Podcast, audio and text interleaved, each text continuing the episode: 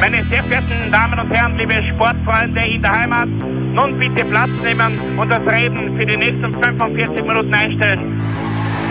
I don't believe it. David Beckham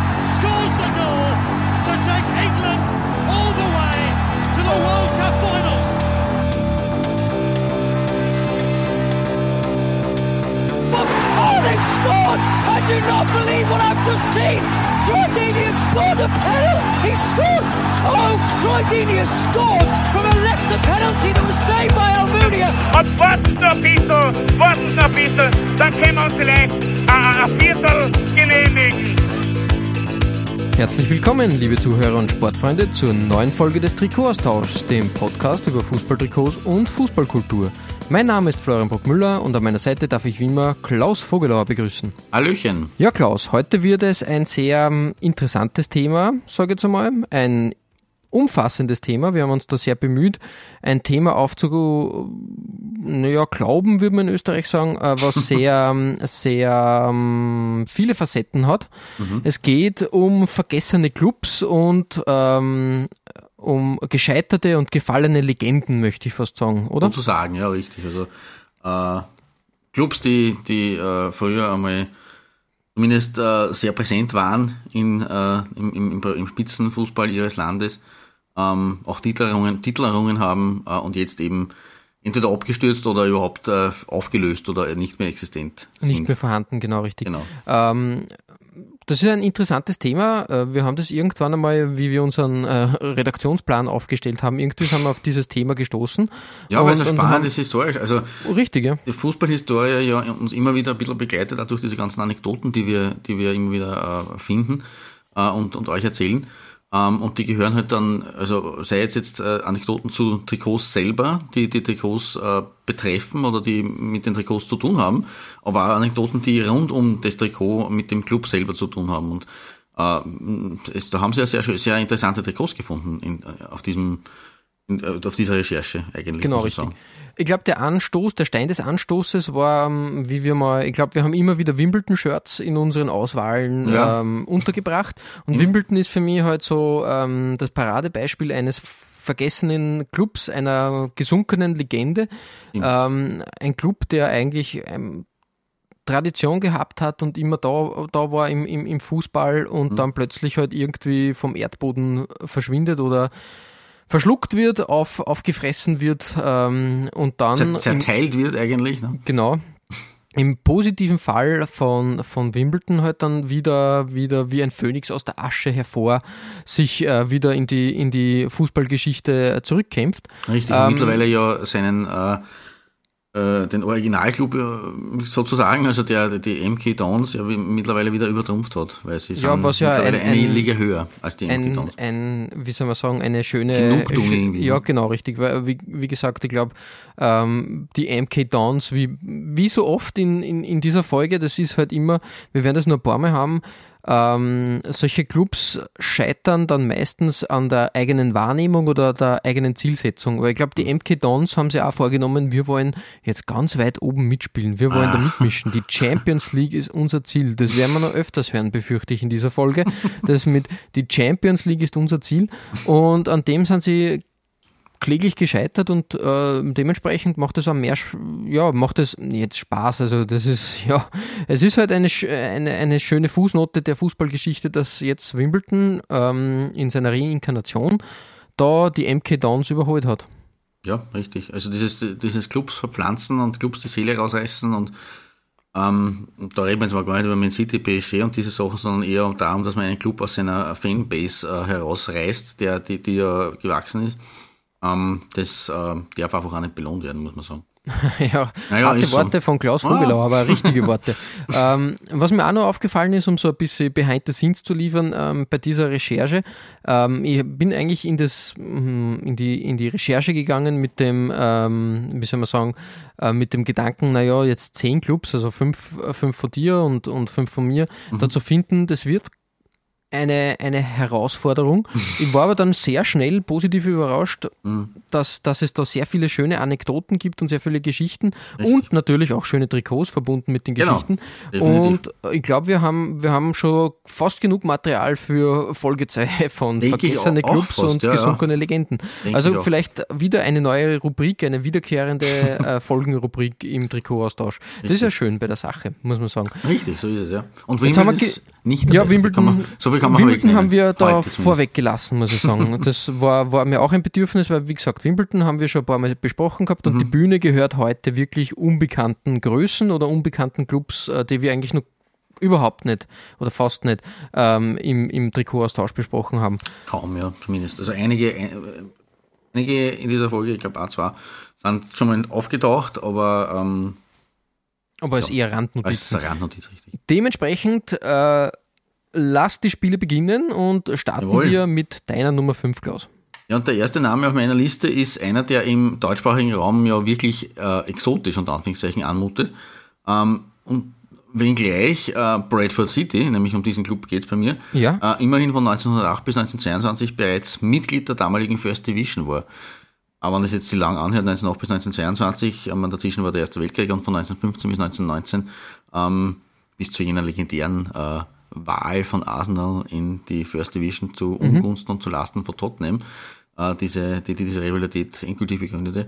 Aber diese vier Jahre waren ausgenommen. Also, aber trotzdem, es waren immerhin äh, trotzdem fast zehn Jahre, die sie drin waren in der First Division. Ähm, sie waren dazu noch ähm, FA Cup-Sieger 1911 und selbst äh, in der Neuzeit noch einmal, und das hat man wirklich fast vergessen, also mir ist es erst bewusst geworden auf der Recherche, äh, Premier League Club von 1999 bis 2001. Wirklich, ja? Bradford City, ja. Also äh, um die Jahrtausendwende tats- tatsächlich, tatsächlich in der Premier League, also in der modernen äh, First Division, auch noch dabei gewesen. War mir nicht mehr in Erinnerung und nicht mehr bewusst, obwohl ich das eigentlich schon aktiv mitbekommen hätte müssen oder können, äh, an und dazu mal. Aber war eigentlich, hat mich sehr überrascht. Ähm, sie waren äh, 17. in der Saison 99, 2000 also knapp nur äh, über, dem, über dem ominösen Strich, über der Abstiegszone äh, und sind dann aber 2000, 2000 2001 als 20. als letzter ähm, mit deutlichem Abstand abgestiegen und dann folgte ein Absturz bis in die League 2, in die vierthöchste Liga.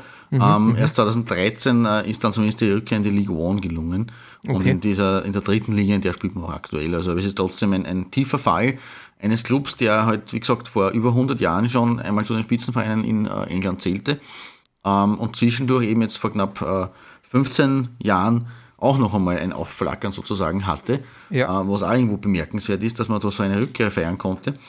Ähm, ursprünglich war äh, der, der Club bekannt als Manningham und war ein Rugbyverein. Okay, Man ja. weiß, Rugby und Fußball, die groß, zwei großen äh, Ja. Lager, Lager in Rugby im. Sommer, Fußball im Ja. Winter, was ich halt überhaupt nicht verstehe. Aber das Ja, haben, wir, haben wir ja schon mal gehabt in der Genau. London-Folge zum Nachhören. Genau, richtig, richtig. Ähm, und äh, also diese große Rivalität, die sich da im 19. Jahrhundert begründet hat, aus dieser ähm, äh, ähm, Aufsplittung des Sports in Rugby und in Fußball, ähm, hat natürlich äh, da hineingespielt in die ganze Clubgeschichte, weil äh, 1903, 1904 hat Manningham äh, den Rugby-Sport verlassen, um sich dem Verbandsfußball eben anzuschließen. Und äh, danach ist der Zusatz Association, also Verband, im äh, Vereinsnamen aufgenommen worden. Äh, der Club heißt offiziell Bradford City AFC, also Association Football Club. Und Association war eben eine Anlehnung an die Football Association, logischerweise, äh, die eben ein Unterschied war zur, zur Rugby, zum Rugbyverband. Äh, 19, also in, in derselben Saison, selben Jahr hat der Verein dann die Einladung erhalten, sich der Football League anzuschließen, also dem Ligensystem äh, des, der Association, der Football Association, ähm, die ihrerseits den Fußball in einer Rugby-dominierten Region etablieren wollte. Und äh, so eine Region war eben Bradford. City- Äh, Bradford. Ähm, und da hat man relativ früh einen recht kuriosen Spitznamen erhalten. Ähm, weißt du, um welchen Spitznamen das da gehen könnte? Nein, überhaupt nicht, dir überhaupt nicht. Es hat mir auch nichts gesagt. Äh, Bradford City sind die Bantams. Okay, jetzt, jetzt klär mich auf. Mein Englisch ist jetzt nicht so schlecht, würde ich behaupten, aber was Ja. ein Band-Am ist, kann man nicht, nicht zusammenreimen. Richtig, da habe ich auch mal schauen müssen. Äh, die Bezeichnung oder dieser Spitzname geht zurück auf eine Legende aus dem Jahr 1911, also dem Jahr des bisher einzigen Titels, den äh, Bradford gewonnen hat, nämlich den FA Cup in diesem Jahr. Äh, ähm, demnach ist ein Bantamhuhn, eine, Zwe- eine, eine ah. Zwerghaushuhnrasse in England, also ein Bantam, äh, vom, von dem Spielerbus erfasst worden, äh, der sich gerade mit der Mannschaft äh, auf dem Weg zum FA Cup Finale befunden hat. Und wie Bradford dann das Finale im Wiederholungsspiel am 26. April 1911 gegen Newcastle mit 1-0 gewonnen hat, äh, hatte der Verein dazu entschieden, dieses Ereignis, äh, dieser Busunfall mit den Hühnern, mit dem Spitznamen für sein äh, Team The Bantams zu würdigen. Seitdem sind sie ja The Bantams. Ah, kurios eigentlich und absurd fast ein bisschen, aber so ist halt auch der englische Fußball. Das, das lieben wir doch auch an ihm. Ja, voll. Äh, ja, zum, zum äh, nähern wir uns der ganzen Sache ähm, von der Historie und, und von, der, von dem, dem Fall äh, dieses äh, eigentlich vergessenen Clubs äh, jetzt zum Trikot selber. Äh, die Trikotfarben von Bradford sind äh, weinrot mit bernsteinfarbenen Streifen und schwarzen Shorts.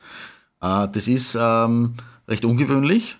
Und auf Wikipedia zumindest ist äh, zu lesen, diese einmalige Kombination im englischen Fußball wirkt meist stark polarisierend und gewann in einem Jahr sowohl die Auszeichnung des besten und des schlechtesten Trikots. Ähm, Das ist ja perfekt für, für, für, für uns. Folge, ja, richtig. Ja. Eben. Äh, Ich habe jetzt das nicht zu 100% verifizieren können, aber dieses Jahr, in dem sie eben diese beiden äh, äh, Auszeichnungen gewonnen haben, muss wohl irgendwann äh, äh, Anfang der 1990er überreicht worden sein, weil meine Nummer 5, und jetzt sind wir endlich beim Trikot gelandet, ist ähm, das äh, Trikot vom Ausrüster Frontrunner aus äh, der Zeit 1991 bis 1993, das Heimtrikot äh, mit äh, laut äh, Derek Hammond und Gary Silke, das sind also Trikotkenner und, und, und Liebhaber, ähm, äh, ein Quilted-Effekt, würden sie es bezeichnen, also Steppdecken-Effekt. Und das ist auch richtig. Also dieses äh, äh, schräg Karo-Muster eigentlich, schaut ein bisschen aus wie eine Steppdecke. Äh, Und das findet sich auf gewissen Worst- oder Kit- oder Sh- Shit-Kit-Listen im, im Netz. Also insofern dürfte das sicherlich äh, das äh, gewesen sein mit dem Preis des schlechtesten Trikots. Was das beste Trikot war, weiß ich zwar leider nicht, aber nachdem allein dieses Trikot schon so ähm, kultig irgendwie ist und außergewöhnlich, ähm, würde ich es jetzt auch nicht als, als, als äh, primär als hässlich bezeichnen. Und für mich daher kein Gruseltrikot, aber haben wir ja auch unsere Rubrik oder unsere, unsere Reihe, ähm, sondern eher äh, passt mir mehr in diese Folge hinein. Ähm, es gibt sogar Clubhefeln, also Clubtassen äh, in diesen Farben, also in dieser, in Mhm, Ja, dieser sehr mutig Steppdeckenausführung. Ja. Aber also wer, wer Fan ist geworden. davon, Genau, der, der greift gern zu. So ist es. Und das ist natürlich ein Markenzeichen, weil so ein Trikot hat Verein getragen, glaube ich, in, der, in, der, in, in Europa oder in, in Großbritannien. Zumindest in der Höhe ein bisschen oben war. Und deswegen ist es, wenn man so ein Heferl besitzt, äh, von Bradford sicherlich auch irgendwo geil oder, oder, oder kult oder genial. Äh, Ich habe halt, äh, ein zweites Trikot noch, werde ich euch noch auf, oder habe ich euch auf Facebook gestellt, ähm, aus den 60er Jahren. Da sieht man dieses ähm, wirklich klassische Orange-Rot, würde ich jetzt sagen, aber nachdem die Engländer da ein bisschen mehr unterscheiden, Bernsteinfarben Weinrot oder Bernsteinfarben Claret. Ähm, diese Mischung, dieses herrliche gestreifte Dress, langärmlich, äh, das ist einfach dieses klassische Design von, von Bradford City. Äh, und in dem Design wahrscheinlich werden sie diesen Preis gewonnen haben fürs beste Trikot in der damaligen Saison. 60ern, aber da, äh, danach. Aber das ist halt einfach so dieses kultige, klassische Trikot in der Ausführung ähm, mit dem Steppdeckeneffekt, aber ist das meine Nummer 5 von 91. Redford. Sehr schön, zwei Anmerkungen. Erstens einmal erinnert es mir ein bisschen an einen Harlekin, an einen bunten Ja. Harlekin. Das stimmt natürlich, und, ja. Und, und zweite Anmerkung, ähm, wie ich das gesehen habe, ähm, war ich echt ein bisschen baff, weil ich glaube, ähm, Chelsea hat in derselben Phase auch irgendein Ja. ein Trikot in diesem Design äh, irgendwie zu, zur Verwendung gebracht, weil da war Amiga als, als äh, Brustsponsor da, sowas merke ich mir, merke das ich ist mir natürlich. Es könnte ja sein, dass wir. Mhm. haben wir das vielleicht sogar in unserer ähm, äh, Videogames-Folge. Computerspiel, ja, das, das kann durchaus sein, ja. Bin mir ein, dass, wir das auch schon gehabt haben. Also mir, mir ist es zumindest auch ein Begriff. Also natürlich nicht in diesem, in diesem Weinrot äh, äh, Orange, aber im klassischen Chelsea-Farben. Aber Mhm. das Design dürfte anscheinend, ähm, ja, da Zeit einmal. Twinned by Design heißt das immer so schön bei, bei Classic Football Shirts. Ja, ja, ja, ja, richtig, richtig. Twinned by Design, ja, schön, schön. Coole Sache. Wobei man da dazu sagen muss, es schaut ja auch ein bisschen aus wie, wie eben das, das äh, Poker- oder Kartenspiel Karo. Ähm, nur halt in mehrere Karos schräg halt aufgeteilt und mit diesen schwarzen ähm, Umrandungen. Also recht spannend eigentlich. Ein schwarzer Mhm. ja, Hahn ja, dabei. Ne? Voll.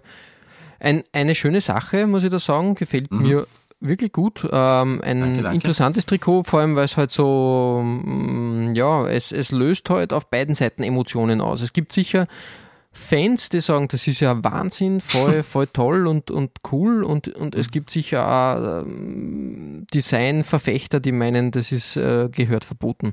Ja, Und das macht Spaß, Genau, das wenn, du, wenn du diese Reibung da hast. Finde ich, finde ich gut auf jeden Fall. Coole Sache. Ja, schönes Ja. Trikot, Klaus.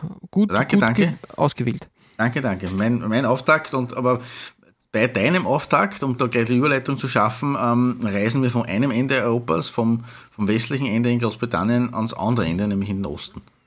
Genau, richtig. Ähm, erstens einmal ähm, möchte ich meine Nummer 5 äh, unter die Rubrik äh, Trikotaustausch deckt dreiste Dieb, Diebe und Kopisten auf. Ähm, auch einreihen. fast unter Twint by Design. Aber Das ist nicht nur Twint, das nicht- ist nicht absichtlich unverschämt kopiert bei Design.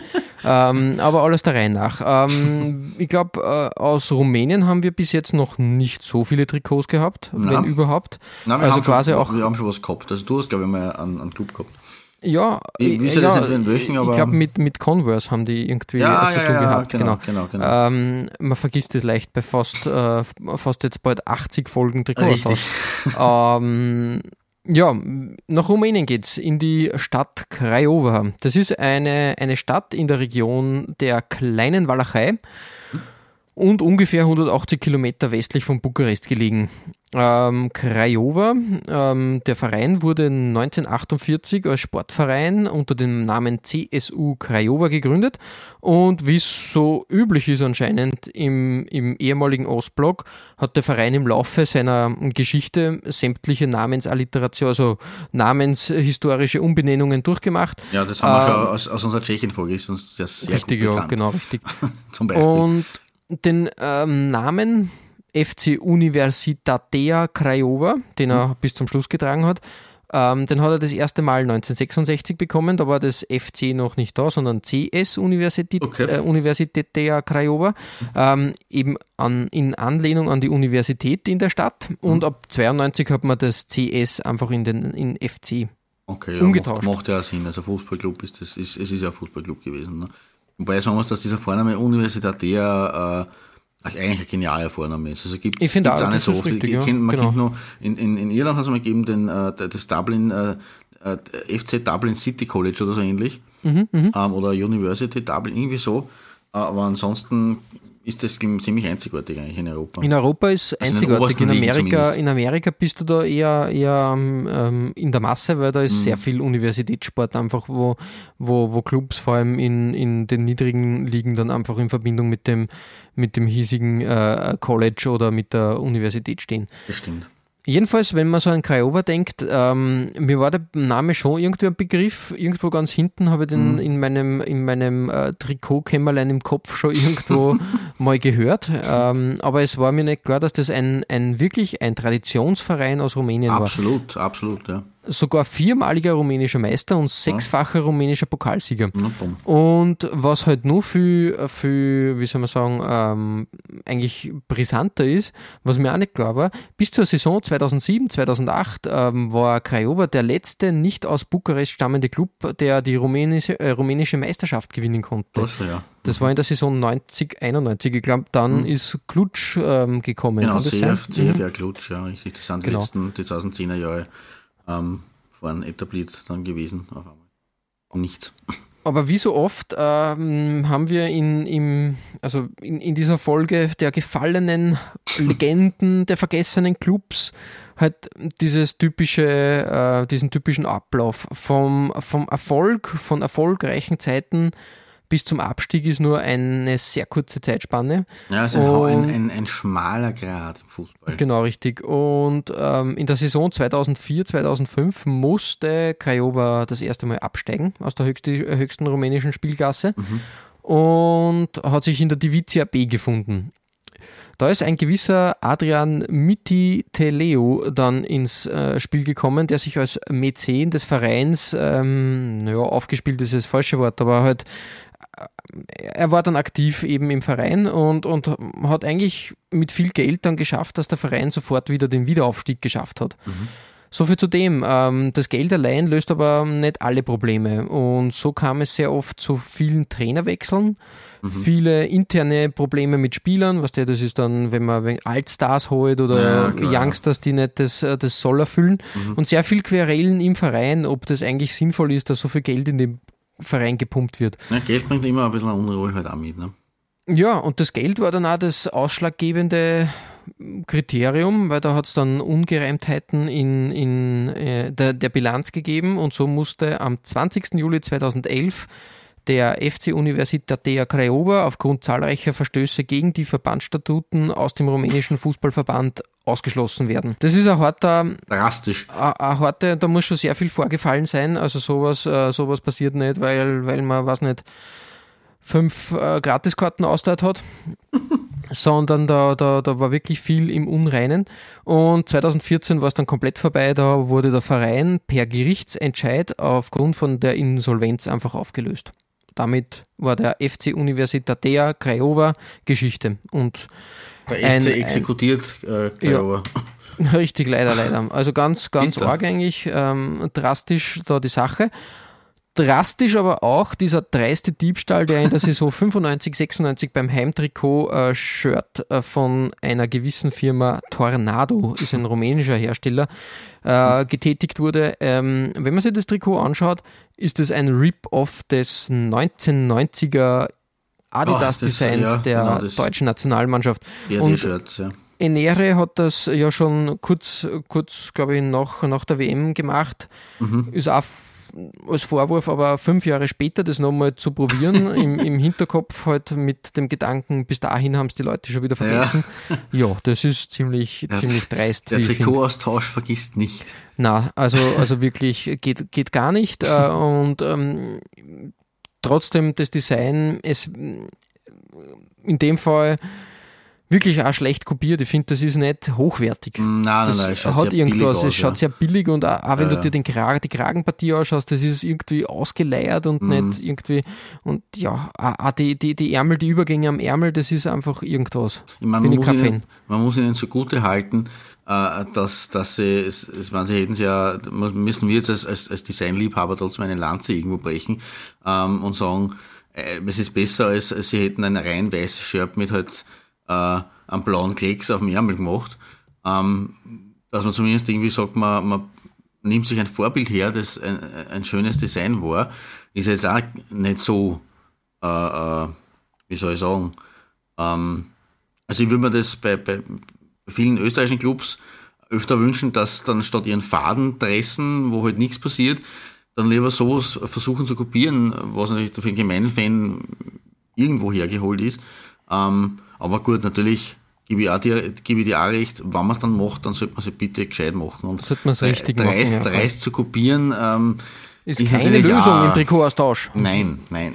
Und, und deshalb wird es bestraft mit Platz 5. Aber wie gesagt, ein, ein interessantes Beispiel eben erstens einmal die Geschichte von, von Craiova mhm. ähm, an sich und dann in Verbindung halt mit diesem äh, dreisten Rip-Off äh, der Firma Tornado. Ja klar, es ist irgendwo eine sehr, sehr geile Geschichte und sehr geile äh, Design-Anekdote. Also gefällt mir, muss ich sagen, dass man das ausgegraben hat. Sehr gut. Gute Sache von dir. Hast, hast, hat er mal, gut, hat er mal aufs Tableau gehört. Genau. Klaus, was gehört bei dir auf der Nummer 4 aufs Tableau? Ja, ähm, Hummel, wie wir wissen, hat es ja in den 80er Jahren in England breit gemacht. Haben wir ja in unserer Hummel-Folge auch schon festgestellt. Ähm, nachzuhören natürlich auch bei uns ähm, auf den diversen Plattformen, also auf unserer Webseite oder auch äh, auf äh, Spotify, iTunes etc. etc. Ähm, weiß jetzt nicht mehr, was das für Nummer war, die Folge. Das ist schon mhm. ein bisschen länger her. Aber ja, wie gesagt, Hummel war in den 80ern in England äh, dann auf einmal groß vertreten, äh, aber schon ein, ein, Jahrzehnt vorher hat die dänische Kultmarke die deutsche Bundesliga erobert. Das ist äh, eher in Vergessenheit geraten. Und neben Rot-Weiß Essen äh, ist 1975, 76 ein Aufsteiger mit der Hummel auf den Shirts über die Fußballplätze der Republik gelaufen. Preisfrage an euch da draußen, unsere Community, wer ist da gemeint? Hm. Lass euch kurz nachdenken, aber werde jetzt auch schon wieder auflösen. Man kann ja auch mal auf Stopp drücken und kurz, nach, äh, kurz überlegen. Ähm, meine Nummer vier ist nämlich genau dieser Club, nämlich äh, damals noch äh, Bayern 05 Uerdingen genannt. Mhm, und okay. ist aber ein Begriff, natürlich äh, trotzdem bei Fußballinteressierten. Ähm, und was, man viel, was viele vielleicht aber nicht wissen oder vergessen haben, ist, dass äh, Uerdingen bereits vier Jahre vor dem großen Namensvetter aus Leverkusen in der Belletage des deutschen Fußballs war, nämlich Ja, eben, eben arg 19, eigentlich, gell? 1975. Äh, Leverkusen ist erst 1979 aufgestiegen zum ersten Mal. Damit war Uerdingen auch der erste Werksclub in der Bundesliga. Mhm, ähm, Leverkusen muss man dazu, muss man aber festhalten, auch wieder zur, zur Ehrenrettung, ist aber halt dann nie wieder abgestiegen seit 1979. Ja, das ist. Uerdingen ja. schon ein paar Mal. Und auch wieder auf. Aber ja, äh, es hat äh, nach diesem Aufstieg äh, 1975 zunächst ein bisschen Unstimmigkeiten ge gegeben, äh, ob man den Verein jetzt äh, dann doch äh, nach der doch viel bekannteren Stadt benennen soll, in der man spielt, nämlich Krefeld. Ähm, weil Uerdingen ist nur ein Stadtteil von Krefeld. Ähm, also sollte man das nach Krefeld benennen oder bleiben beim, beim Clubnamen Uerdingen. Äh, und dann hat es dann auf gut Österreichisch einen äh, recht hartschatten Kompromiss gegeben. Ähm, nämlich, man hat über der Spielernummer am Rücken Krefeld geschrieben und darunter Uerdingen. Ja. Hat jetzt, ne, ich habe jetzt leider Gottes die Rückseite des Trikots nicht gefunden, ähm, aber ist mir schon mal untergekommen ähm, in der Literatur und kann man ja auch erwähnen, ähm, in, in konkret im schönen Büchlein Bundesliga-Trikots 1963 bis heute von Stefan Apinowitz, ein äh, Tipp für alle Trikotbegeisterten da draußen. Ähm, ja, da gibt's ein Foto von der, von der Rückseite. Äh, auf jeden Fall ähm, ist man dann, ja, also das, das, man hat dann ein paar Mal, ist, ist eben abgestiegen, wieder aufgestiegen, hat sich ein paar Jahre halten können ähm, und hat mittlerweile ähm, Mitte der 90 also seit Mitte der 90er hat man, ähm, ist, da, ist Bayer ausgestiegen bei dem Club und äh, bestreitet man nun als KFC Uerdingen äh, seine Spiele. Das K steht in dem Fall für Krefeld. Äh, und diese Saison hat man, also diesen Sommer 2018, hat man nach einer Ewigkeit äh, zumindest jetzt einmal die Rückkehr in die dritte Liga geschafft. Man war schon nur weiter abgestürzt, das ist ähnlich wie Bradford City, die jetzt auch wieder Drittligist sind. Äh, und Uerdingen ist jetzt zumindest auch wieder Drittligist. Ähm, aber davor war man eigentlich ziemlich in Vergessenheit geraten und daher passt es für mich eigentlich ganz gut in die Forgotten Clubs Auflistung. Äh, 1986 übrigens waren die Uerdinger als größter Erfolg in der Bundesliga einmal Dritter sogar. Und äh, 1985, ein Jahr davor, Cupsieger mit einem 2 zu 1 im Finale gegen Bayern München. Ähm, also das ist durchaus respektabel gewesen und äh, in den Reihen der Uerdinger hat da gegen Ende der 80er Jahre auch ein äh, junger Mann mit Namen Oliver Bierhoff gespielt. Ja, kurz, ja. kurz vor seiner Austria-Salzburg-Zeit war das. Ähm, also insofern, wie gesagt, ist äh, Bayer Uerdingen ein, für mich ein, ein, doch ein Traditionsverein, obwohl sie nie viele Fans hatten, aber ein Kultverein und ein eigentlich untergegangener Verein ein bisschen. Vor allem als Bayer Uerdingen ist man sowieso untergegangen. Bayer Uerdingen gibt's nicht mehr. Es gibt den KFC Uerdingen. Das Design äh, dieses Trikots aus der Saison 75, 76 ähm, ist halt ja, klassisch hummelig, um es mal so Ja, zu nennen. oh, hummelig, ja, hummelig und brummelig. Genau, äh, ohne Hummel-Logo zwar äh, auf dem Dress, aber mit den äh, Hummelpfeilen in, fast äh, überbordender Art und Weise, nämlich sowohl äh, klassischerweise auf den Schultern als auch in der äh, Hüftpartie. Ähm, die, die Hauptpartie des Trikots rot, die Ärmel blau mit halt weißen äh, äh, Applikationen und, und weißem Ärmelbund. Ähm, aber eine sehr schöne Sache, die da daherkommt. Ja, auf jeden Fall, wirklich, wirklich. Also äh, Hummel kann's. Also über, über, die, über die Dekaden verteilt war Hummeldesign immer, immer äh, top-notch, wie es so schön heißt. Richtig, ja, genau. Deswegen, also in der Mitte der 70er Jahre eine sehr frühe äh, Variante Rotes Essen, auch so ein untergegangener Club, aber den haben wir schon einmal in einer frühen, frühen Folge, ich glaube, Hummelfolge war sogar auch mit dabei, ähm, vorher, vorher geholt gehabt, deswegen habe ich das da vermieden, ähm, weil Uerdingen haben wir noch nicht gehabt. Aber Rotes Essen ist ja fast nur mehr untergegangen. Die sind äh, mittlerweile seit vielen, vielen Jahren Regionalligist, obwohl sie äh, in den 2000er Jahren ähm, immer wieder aufgestiegen sind in die zweite Liga sogar. Äh, aber ja, wie gesagt, aber meine Wahl ist da auf Uerdingen gefallen, weil das Ja, perfekt, perfekt. Ähm, eine Legende vom Namen her allein richtig, richtig. Toll. Äh, coole Sache, gefällt mir. Wirklich, wirklich schöne, schöne Wahl und äh, sehr viel Exotisches, ganz einfach, wie Ja. ich finde. Genau, richtig. Also vor allem, wie gesagt, diese 70er Jahre an Hummel, das ist ja was, was, was äh, unseren Augen, unsere Augen nicht so gewöhnt sind. Darum dieser Rückgriff, äh, nachdem wir jetzt äh, zwei, drei Groß aus den 90er Jahren gehabt haben, auf die, deiner und meiner fünf, äh, jetzt ein, ein Hüpfer in die 70er. Aber, und darum äh, leite da jetzt gleich wieder, gleich wieder gleich über, auf deine Nummer vier, da schrei- schreiten wir noch 20 Jahre zurück, ähm, beim Trikot und beim Verein weiter. Wir schreiten, ja, richtig. Und wir schreiten vor die eigene Haustüre sozusagen, ähm, kann man sagen. Nämlich nach Wien. Schon bei der Recherche zur Wien-Folge, die es ja überall, wo es Podcasts gibt, zum Nachhören gibt, ist mir aufgefallen, die, die Vereinslandschaft in Wien war schon sehr stark und da hat es sehr viele ja, Traditionsvereine auch gegeben, die heute nicht mehr, mehr in der Form existieren, in, in ihrer erfolgreichsten Form existieren. Man darf ja nicht vergessen, es hat in den 30er Jahren das äh, geflügelte Wort äh, des Wiener Fußballs, der Wiener Fußballschule eigentlich, Genau. äh, die, die Runde gemacht oder des Donaufußballs, aber der, der Wiener Fußball war eigentlich eine eigene Schule. Es war so, dass, dass das österreichische Nationalteam ja eigentlich äh, fast ausschließlich von Wienern äh, bestückt war.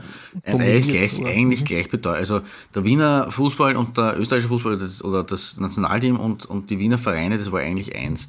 Es hat kaum Bundesländer äh, Vertreter gegeben im Nationalteam.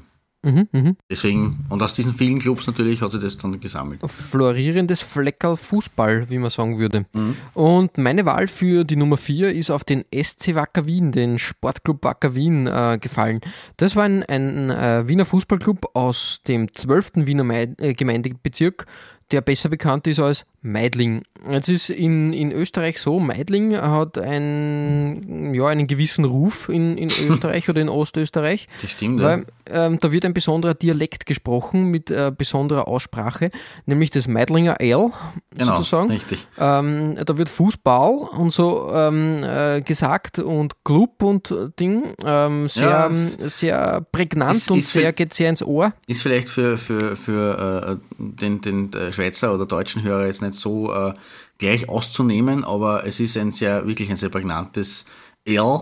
Ähm, das, das sich natürlich auch ein bisschen ableitet aus der Donaumonarchie, Monarchie nur, weil wenn man jetzt überlegt, die ganzen Ostsprachen, also vom Polnischen über das Tschechische, ähm, die haben auch äh, genau eine solche L äh, Betonung eigentlich drin. Aus, in- in genau, aus dem. Slawischen, genau richtig. Daher kommt Und- es natürlich auch ein bisschen aus dem Slawischen, weil ja natürlich Wien äh, zur Zeit der Donaumonarchie äh, sehr slawisch gibt, also gewisse slawische äh, äh, Einflüsse natürlich nicht abstreiten konnte. Ja, hat auch den Hintergrund, ähm, der 12. Wiener Gemeindebezirk, ein klassischer Arbeiterbezirk, sehr viele Fabriken, aber auch der, ich glaube, benachbarte 10. Wiener Gemeinde, ähm, Gemeindebezirk, wo ein Ziegelwerk war, äh, das Favoriten. Wienerberger Ziegelwerk, Favoriten, genau. Ähm, Der zehnte war- Hieb, sagt man in Wien. Genau, war bekannt dafür, dass halt sehr viele äh, Böhmen dort gearbeitet haben, Mhm. die umgangssprachlich als Äh, Mhm. genannt äh, und benannt wurden. Und die haben halt im Umfeld auch dann gewohnt und gelebt. Und da hat sich das halt, äh, wie, wie das in Wien halt üblich ist, eine bunte Mischkulanz an, an Wörter, Wörtern und Sprachausdrücken äh, sie herauskristallisiert.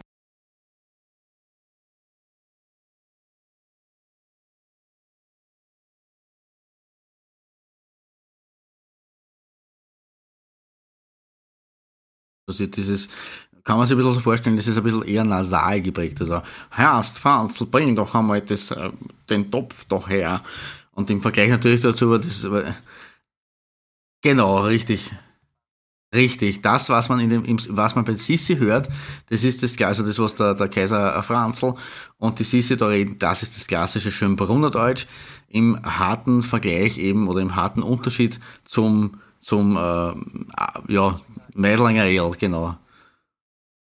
Richtig. Oh, Vom Meidlinger Ale äh, ist auch dieses Leiwand, das aus Wien natürlich gekommen ist, äh, auch sehr geprägt. Richtig, keine Sprachkunde. mhm.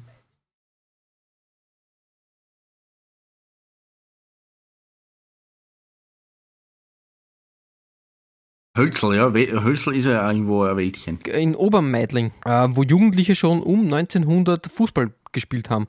Äh, die Gegend war aber nicht ungefährlich, weil der Volksmund hat auch vom Räuberhölzl gesprochen, weil das das Territorium vom Einbrecherkönig Johann Breitwieser, dem sogenannten Robin Hood von Meidling war. Ja, ähm, 1908 wurde dann der Sportclub Wacker behördlich genehmigt und hat eine feste Spielstätte bekommen. Nämlich äh, in der Nähe vom ersten Mäzen, ähm, nämlich dem Gastwirten Nitsch, hat man eine Sandgrube einfach zur Verfügung gestellt bekommen. Die ist eingeplankt worden. Kann man sich heute was? gar nicht mehr, mehr vorstellen, sowas, dass ja, da der, der, Fußball gespielt wurde. Fußball im Sandkasten. Also das war eigentlich, das ist ja, heutzutage gibt's ja, gibt's ja auch Beachsoccer, also war der mhm. Beachsoccer-Verein Das gewesen, war oder? der Vorgänger, genau, richtig, richtig, der Vorgänger des Beachsockers. Jedenfalls 1909 hat es dann die ersten Punktespiele für den äh, Sportclub Wacker gegeben. Ähm, 1919, nach dem Ersten Weltkrieg, hat sich der Wiener Fußball zu einem richtig populären Massenspektakel entwickelt und die Zuschauerzahlen sind in ganz Wien sprunghaft angestiegen. So auch beim SC Wacker. Der hat immer eine besondere Beziehung zum Heimatbezirk gehabt, zum Arbeiterbezirk. Es haben mhm. sehr viele äh, Arbeiter dort gespielt und sind, sind Fußballgrößen geworden. Ähm, mehr dazu dann gleich. Ähm, der, die Sandgrube ist natürlich dann etwas zu eng geworden und so hat man ein, ein neues äh, Stadion bekommen, einen neuen Spielplatz, nämlich in der Nähe des Dreherparks. Und der Dreherpark ist sowas wie eine Vergnügungsstätte sozusagen, wie, wie, wie der Prater kann man, kann man das vergleichen. Mhm. Der war im Eigentum des Schwächerter Bierbrauers Dreher. Genau. Mhm. Dort ist der Wildpark dann, äh, das Wildparkstadion entstanden. Werden sich viele Karlsruher SC-Fans wohl wahrscheinlich. ja, ja äh, wie gesagt, er hat dann Platz für 15.000 bis 20.000 Zuschauer gehabt. Eigentlich ganz, ganz, also vor einem kleinen Stadion war da nicht die Rede. Oh, nein, also ähm, das finde ich wieder so sehr, äh, äh sehr bemerk bemerkenswert, ja. weil es gibt ja dann doch, ich meine, äh, in Wien natürlich gibt es viele Plätze und viele, ist eine große Stadt, aber es gibt halt nur wenige wirklich große Stadien und auch 15.000er Stadion, also das ist ja jetzt nicht so was, wo man sagt, im Vorbeigehen, das nimmt man mit ist mir jetzt kein Begriff gewesen. Also das ist, finde ich, find ich arg. Richtig, ja. Ähm, sportlich hat es in Meidling in der Zwischenkriegszeit nicht sehr viele Erfolge gegeben, sage ich jetzt einmal. Ähm, das war eher so das Mittelmaß. Einzig drei vierte Plätze hat man erringen können, sowie das einmalige Erreichen des Cup-Finales. Das waren schon die Highlights, sage ich jetzt einmal. Ähm, nach dem Krieg, äh, sage ich mal, oder während des Kriegs äh, war, war ähm, Wacker Meidling dann wesentlich erfolgreicher und konnte drei Vizemeistertitel einfahren. Nach dem Krieg ist aber dann so richtig der Höhepunkt gewesen. Ähm, trotz menschlichen Aderlasses im Zweiten Weltkrieg und durch ähm, Bombentreffer beschädigten Stadien, äh, Stadion haben die Meidlinger einen Nachwuchs Truppe auf die Beine gestellt, die wirklich, ähm, wie soll man sagen, äh, wirklich schlagkräftig unterwegs war und sogar das Double holen konnte. In der Saison 46, 47. Sehr bekannt äh, waren da ein gewisser Gerhard Hanapi und ein mhm. Theodor Turl Wagner. Okay, ja, ne. Zum, zum Hanapi habe ich dann noch, noch was, was Tolles, genau. Mhm, mhm, ähm, bis zur Mitte der 1950er Jahre zählte Wacker wirklich mit vier weiteren Meistertiteln, äh, Vizemeistertiteln zu, zu der Spitze der österreichischen Liga. 1961 musste man aber erstmals nach 46 Spielzeiten im Oberhaus absteigen. Ja, was? Was dann folgte, war ein klassisches äh, österreichisches Phänomen, nämlich eine Paternoster 11, Auf- und Abstieg. Eine Fahrstuhlmannschaft. Fahrstuhlmannschaft würde man heute sagen. Genau, richtig. Und ja, nach dem neuerlichen Abstieg in der Saison 70-71, äh, gepaart mit wirtschaftlichen Nöten und äh, einem Stadion, ähm, der Wackerplatz war wirklich schon in die Jahre gekommen und hätte, hätte viel Geld verschlungen, den wieder zu modernisieren, hat die Vereinsführung einfach beschlossen, eine Fusion mit dem ESV Admira NÖ Energie einzugehen und damit in die Südstadt zu ziehen. Ja, ja, auch eigentlich ein, ein, ein klassischer, also da, da sind wir überhaupt bei diesen äh, Kuriositäten im österreichischen Fußball oder beim Wiener Fußball, dass ja die Admira eigentlich auch Admira Wien eigentlich geheißen hat. Genau. Äh, fälschlicherweise muss man auch dazu sagen, in deutschen äh, Nachschlagewerken oder in deutschen Medien, vor allem wenn man so ein bisschen zurückdenkt, ähm, oder einfach in Computerspielen als Admira Wien bezeichnet. In den 90er Jahren aber schon, äh, das, ja, ja, also das, das 20. Jahrhundert, was damals völlig falsch war. Weil natürlich hat es die Admira Wien gegeben, aber die Admira Wien ähm, ist ein Club, der eben in, in den 50er, 60er Jahren äh, diesen Umzug äh, ähm, in die Südstadt mitgemacht hat und dadurch kein Wiener Verein mehr war, sondern, äh, sondern ein niederösterreichischer, also ein, ein genau, Verein aus dem Nachbarbundesland. Im Speckgürtel der, der, äh, der Bundeshauptstadt, ganz einfach. Genau. genau. genau. Äh, zu Admira selber gibt es dann nachher noch was äh, zu erzählen, da möchte ich nicht zu viel vorgreifen. Mhm. Äh, man muss sagen, das letzte ähm, abgehaltene Bewerbsspiel im Meidlinger Stadion war bezeichnend für die Kräfteverhältnisse im österreichischen Fußball. Ähm, Wacker Meidling ähm, äh, verlor 1 zu 4 und der Gegner, namensvetter Wacker Innsbruck, wurde erstmals Meister in Österreich. Okay, ja gut, das, da haben wir gesehen, wie sich das verschoben hat. Ja. Genau. Ähm, ich glaube auch, dass mit dem Kapitel Wacker, Wacker Wien ähm, da ein, ein, ein wichtiges Stück an Fußballidentität in den Bezirken dann verloren gegangen Naja, mit ist. Sicherheit, klar, ja. Und es hat immer wieder kurzlebige Versuche gegeben, diesen, diesen Verein neu zu gründen. 1972 das erste Mal, 1980 und 2005 dann weiter. Okay. Aber so richtig erfolgreich war das, war das nie. Inzwischen ist der Wackerplatz, der ehemalige Wackerplatz, zurückgebaut worden und ähm, ist ein Bundesspielplatz geworden. Also eine Fußballanlage mit Hartplätzen, Leichtathletikanlagen etc. Hat, hat das Ganze doch noch irgendwie einen guten Sinn gehabt, sage ich jetzt mal. Eine interessante Anek Anekdote habe ich noch zum Thema Gerhard Hanapi. Den Gerhard Hanapi kennt man ja nicht nur als Architekt des Hanapi-Stadions Ja. und eigentlich als grün-weiße Ikone. Richtig. Vielmehr war er ein Meidlinger Bur, sozusagen, wie es so schön heißt, ein Meidlinger Eigengewächs. Und es ähm, nach dieser sensationellen Meisterschaft war er natürlich am Radar vieler, vieler heimischer Mannschaften. Und er ist zwangs quasi verpflichtet worden von, von Rapid. Die Mannschaft, mit der er halt dann verbunden wurde, beziehungsweise Genau, der, richtig, ja, der ähm, ja auch das Stadion dann gebaut hat oder Genau, erschaff, erschaffen hat.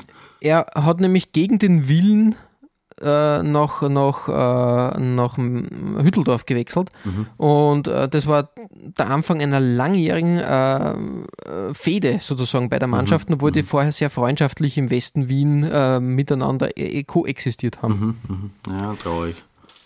Ja, jetzt haben wir so viel, äh, so viel äh, Geschichte, Geschichtsunterricht mit mir durchgemacht. ähm, jetzt wollen wir uns mal das Trikot anschauen. Es ist nämlich das Trikot aus der Saison 54, das Heimtrikot. Ähm, ja, wie soll man sagen, ein, ein, ein Trikotdesign der alten Schule.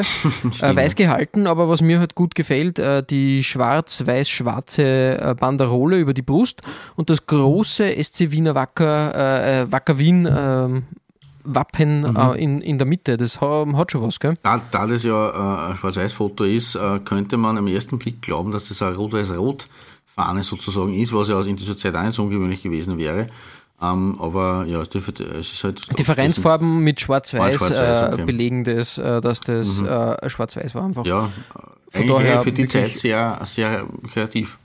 Ja, richtig, richtig. Wenn, wenn du dir überlegst, dass andere Mannschaften da höchstens einmal Streifen äh, eingesetzt haben, Querstreifen oder, oder Längsstreifen, Ja. ist das ja wieder Cutting-Edge-Design. Äh, von daher äh, gefällt mir dieses Design sehr gut.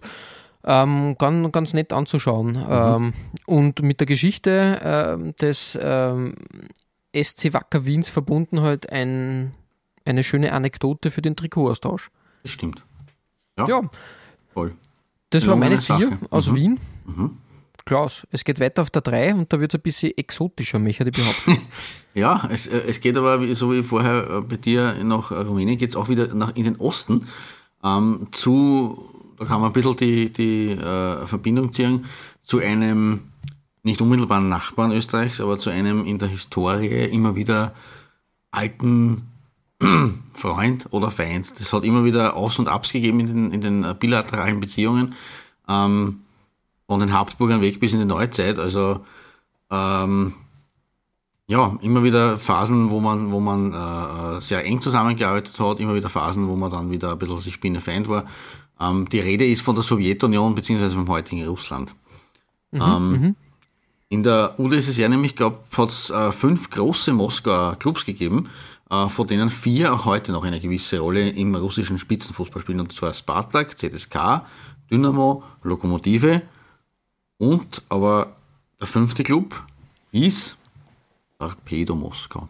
Ein Torpedo, ja. Ein Torpedo. Und ich meine, allein schon der Clubname ist ja irgendwo leg legendär. Es ist eigentlich sehr, ich meine, Dynamo gibt es tausendmal, ZSK ist auch bekannt im Osten, Lokomotive, ja. Aber Torpedo Moskau, das hat was.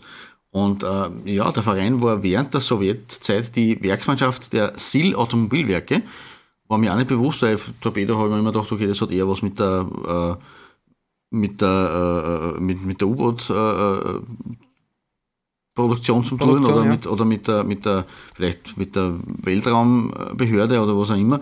Nein, es war die Werksmannschaft der Automobilwerke und daher auch dieses geile Logo. Das habe ich in zweifacher Ausführung gefunden, äh, grau, gräulich, schwarz-weiß, aber auch in Farbe aus den 80ern. Ist ja wirklich äh, Retro-Feeling pur. Ähm, Ja, vor allem ja, ja, mit voll. dem Auto, das ist geile T und dann aber auch noch das, das Auto da mit dem Zahnrad, also Wahnsinn. Da ist alles dabei. Der, der ist kann was, ja, da bin ich ganz bei dir. Äh, ja, ist eigentlich schon ein sehr alter Club ähm, gewesen, oder ist es noch. Ähm, 1924 gegründet als äh, Prolet, jetzt muss ich mal Russisch ein bisschen äh, ähm, schärfen, aber als Proletarskaya Kuznitsa, auf äh, Deutsch die proletarische Schmiede. Ähm, Ah, wie's- hat auch was den Namen. hat auch was, richtig. Wie es natürlich so üblich ist und äh, wie wir in Rumänien beobachtet haben, ähm, im Osten, äh, ist es nicht so einfach mit den Clubnamen äh, in, den, in den osteuropäischen Staaten. Äh, 1931 bis 32 ist, äh, ist man umbenannt äh, worden in AMO Moskau. Ähm, Von 33 bis 35 äh, hat man ZIS geheißen und ab 1936 erst dann Torpedo. 1938 ist man in die oberste Liga erstmals aufgestiegen und das war eigentlich der Beginn einer ja, kleinen Erfolgsgeschichte, weil bis zum Ende der Sowjetunion wurde die Mannschaft von Torpedo dreimal Meister und sechsmal Cupsieger. Es ist ein bisschen ähnlich wie mit Universität, Universitäter. Die waren in ihrem Land, und die Sowjetunion war ein großes Land, ähm, ein äh, durchaus wirklich erfolgreicher Club. Und auch international hat man aufzeigen können, man hat immerhin dreimal ein Europacup-Viertelfinale erreicht, was ja auch nicht so äh, ohne ist. Und man war eigentlich lange zumindest die Nummer 4, 3, 4 in Moskau, ähm, hat lange um das, um das gekämpft, ist aber früh nach dem Ende der Sowjetunion hinter Lok Moskau zurückgefallen und war damit nur mehr die Nummer 5 eben. Äh, den letzten Titel hat die Mannschaft 1993 geholt, da waren sie, sind sie russischer Cupsieger geworden. Ähm, das war damit schon ein bisschen der Abgesang auf ein großes Team äh, und das letzte Aufbäumen noch in der neuen, in, im neuen, in der neuen russischen Föderation. Ähm, aber dann ist der Verfall, äh, hat der Verfall begonnen. Die Automobilwerke Sil haben den Verein im Jahr 1996 verkauft und dann ist es so richtig äh, kurios geworden. Sil hat nämlich schon 1997 eine neue Mannschaft oder einen neuen Verein gegründet, nämlich Torpedo Sil Moskau. Was das für einen Ja, Sinn okay. hat, erschließt sich mir nicht ganz, dass man einen Club 1996 verkauft, der dann als Torpedo Moskau in der obersten Liga bestehen bleibt. Und ein Jahr später gründet man, oh, wenn man es doch anders überlegt, gründet man einfach einen neuen Club, der auch genauso heißt. Also mit Ausnahme vor eben vor- Torpedo-Sil, also ein kleiner, nur ganz ein kleiner Unterschied. Äh, 2002 ist diese Mannschaft äh, in Torpedo Metallurg äh, umbenannt worden und nur mal ein bisschen später in FK Moskau. Da habe ich auch auf Facebook das äh, Logo dieses FK Moskau äh, gestellt und äh, äh, auch das Heimtrikot von 2007, um so ein bisschen äh, ähm, diesen ähm, Konkurrenzverein ähm, abzubilden. Ähm, der FK Moskau war in den 2000er Jahren auch durchaus ein Begriff, also mir zumindest. Ähm, mir war nicht habe mir bewusst, immer wieder in Listen, Listen gelesen, ja. Genau, genau. Mir war nicht, nicht bewusst, dass das eigentlich eine, eine frische Neugründung war, ähm, auf Basis oder äh, vom ehemaligen Eigentümer von Torpedo. Eigentlich auch Wahnsinn.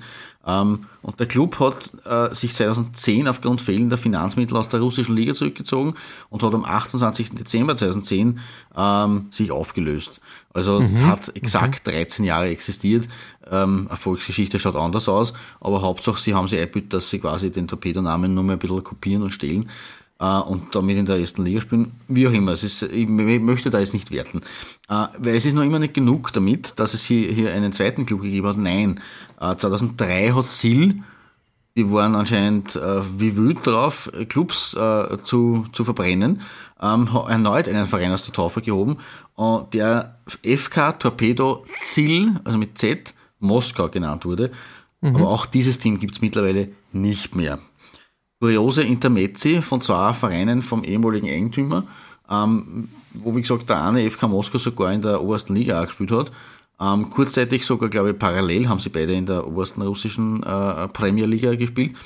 Ähm, das originale Torpedo hat aber dann eben weiter existiert, äh, ist aber aus der ersten Liga abgestiegen und hat es nicht rechtzeitig geschafft, sich für die zweite Division anzumelden und hat demzufolge in der obersten Amateurklasse der Moskauer Amateurstadtliga spielen müssen.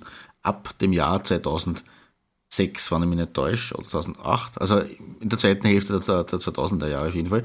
Hat sie aber dann bis 2014 wieder nach oben gearbeitet, ähm, hat eine Saison in der, in der ersten russischen Liga gespielt und musste 2014, 15, also im Sommer 2015 wieder absteigen. Und wegen finanzieller Probleme spielt man mittlerweile wieder nur mehr in der drittklassen Regionalliga mit der Bezeichnung zweite Division Zentrum Mitte. Äh, also eine bewegte Geschichte und vor allem in der Nach-Sowjetzeit eine äh, rasante Achterbahn der Gefühle für die treuen äh, Torpedo-Fans, wo die zum Teil auch zum FK Moskau übergelaufen sind. Also da hat es äh, irgendwo eine Aufteilung des, Fan, des Fanlagers gegeben. Ähm, ja, viel Vorrede, ist auch notwendig bei so einem äh, Traditionsclub. Aber jetzt kommen wir endlich zum Trikot. Äh, meine Wahl ist ein Dress aus der zweitklassigen Zeit von Torpedo. 2011, ähm, 2012 nämlich. Mhm. Ähm, da waren sowohl das Heim- als auch das Auswärtstrikot recht schön äh, anzuschauen. Insbesondere aber eben das Heimtrikot mit in weiß mit Querstreifen, mit dünnen Querstreifen, also fast Nadelstreifen würde ich schon auch sagen, in schwarz. Und die wirft aber gräuliche Schatten sieht man ganz leicht, da ist rundherum ist noch ein, ein, ein gräulicher Streifen auf beiden Seiten des schwarzen Nadelstreifens. Also wirklich gelungene Sache, vor allem natürlich in Verbindung mit diesem Torpedo-T, ohne jetzt dem, dem Otto, aber bereinigt schaut sie fast nur retromäßiger aus. Und ja, doch, das, das, Torpedo in den russischen Buchstaben äh, auf dem Shirt selber. Auch das schwarze Aussatz-Shirt mit diesem weißen und gräulichen schaut auch sehr gelungen aus. Also das ist für mich meine Nummer drei in unserer heutigen Folge. Sehr schön, gefällt mir gut, gut, gut. Wirklich, danke, danke. wirklich schönes Design, äh, was da in, in Russland fabriziert wurde. Ähm, Retro trifft auf äh, Neuheit, das, das hat was. Genau, also finde, da hat, finde gelungen. Wirklich hat Umbro wie so oft auch, auch wieder mal Gutes geleistet. Ein, ein gutes Designhändchen bewiesen. Genau. Schön, cool. Ja, gut, der kurze Ausflug in die russische Hauptstadt und wir reisen aber wieder zurück auf deiner 3 in, wieder nach Ostösterreich. Da kommen wir wieder ja, zurück. Genau.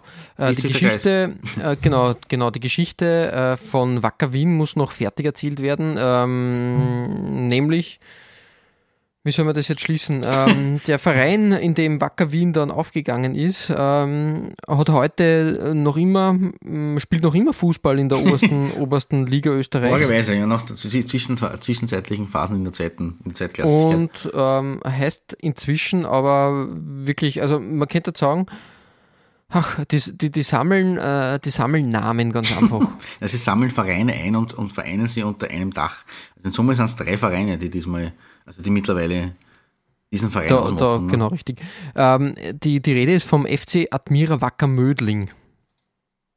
Das, äh, das Admira und das Wacker haben wir ja schon besprochen, aber wie Richtig. ist das Mödling hinzugekommen? Das äh, möchte ich jetzt bei meiner Nummer 3 ein bisschen aufdröseln. ähm, es handelt sich nämlich um den Verein für Bewegungsspiele Mödling, VfB Mödling, der da irgendwie zusammenfusioniert wurde. Mhm. Es war ein österreichischer Fußballverein äh, ähm, aus der niederösterreichischen Stadt Mödling. Und eigentlich auch in Mödling wurde schon sehr früh Fußball gespielt, nämlich erstmals ähm, am 17. Juni 1911. Da wurde der Verein gegründet. gegründet. Da, Eigentlich ganz schön lang. Da würden jetzt die Bradford City-Fans sagen, na bitte Gorsche, in dem, in dem Jahr haben wir zum ersten Mal einen Titel geholt. Da haben wir schon, schon lange bestanden, ja, was wollt ihr? Aber 1911 ist, ist, ist äh, für kontinentale Verhältnisse durchaus respektabel.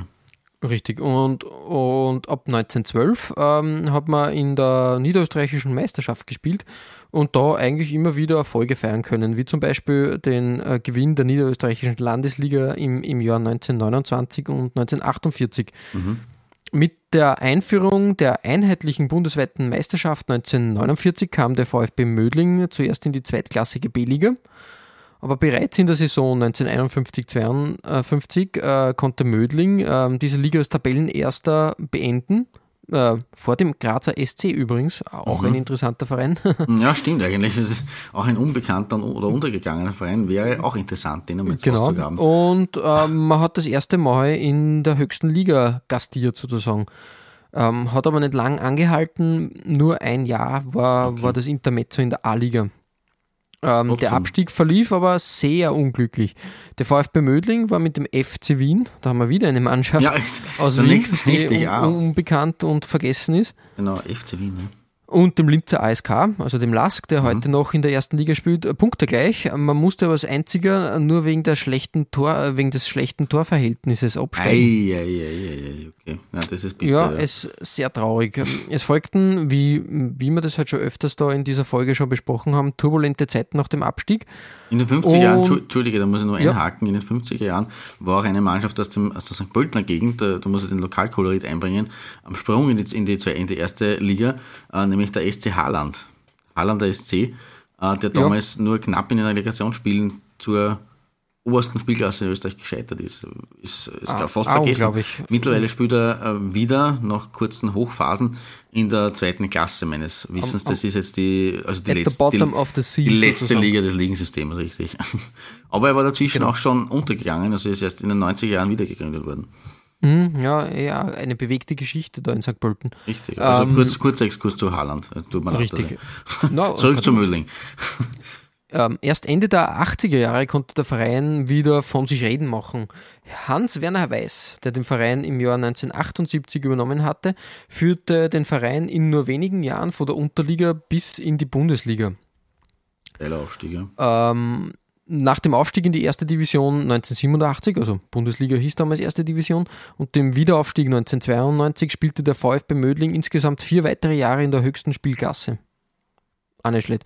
schlecht. Ja. Ähm, Ich kann mich erinnern, dass die damals ein, ein, ein richtiges Sensationsteam waren. Also vorne dabei. Ich glaube, sie waren irgendwann mal Vierter oder Ja, immer wieder die so. beste Platzierung haben sie am Schluss auf, auf Platz 6 gehabt, unter Okay. einem gewissen Trainer Hans Krankel. Richtig. Das, äh, nach, sein, nach seiner Rapidzeit hat er dann bei Mödling die großen Genau. Erfolge gefeiert. Ja. Das war Er damals- ist, er ist übrigens dann abgelöst worden von einem weiteren Trainer, der in Deutschland bekannt ist, aber auch irgendwie in der Versenkung verschwunden ist, darum passt er auch gut in die Folge. Kurt Jara, Kurt, ja, das hätte ich vergessen gehabt. Ehemaliger HSV-Trainer und. Kaiserslautern-Trainer. Kaiserslautern, Ja, genau. Okay. Ähm, ja, mh, nach dem Abstieg äh, Mödlings 1995 äh, kam es 1997 aufgrund von finanziellen Nöten, klarerweise, wie, sonst, wie kann es sonst sein, zur Fusion mit dem Lokalrivalen ähm, Admira Wacker Mödling, also Admira Wacker. Mirawacker, ja, richtig. Genau. Und Ich da ist dann der erinnern- FC Admira Wacker entstanden. Und ich kann, mir, ich kann mich erinnern, dass da dann der Hans-Werner Weiß äh, Präsident auch dieses Gesamtvereins war, Admira Wacker Mödling. Ja, das kann leicht sein. VfB Admira Wacker Mödling äh, zu Beginn. Und Dann glaub, irgendwie du durch, dann durch was- Mutationen äh, ist, ist es dann zum FC Admira Wacker Mödling geworden. naja, beziehungsweise dazwischen gab es ja noch eine Phase, Ja, richtig. Äh, Da hat man versucht, in Niederösterreich einen Genau. äh, überdimen, also quasi einen gesamtniederösterreichischen Verein zu gründen, da ein bisschen identitätsstiftend zu sein. Da wurde das Ganze zum SCN, zum S- SC Niederösterreich. Niederösterreich. Ja. Da kann man jetzt natürlich wieder die Parallelen ziehen. Ähm, dem, der, der SKN St. Pölten heutzutage heißt ja auch Sportclub Niederösterreich. Ne? Ja, richtig. Das war damals der Sportclub Niederösterreich mit C, der heutige ist Genau. mit K, aber das war damals immer der, der Landeshauptmann oder im, in Deutschland wäre es der Ministerpräsident ähm, Erwin Pröll, der langjährige, ähm, hat da immer einen, Versucht, ja. einen großen Club, der für Niederösterreich steht, äh, gründen wollen.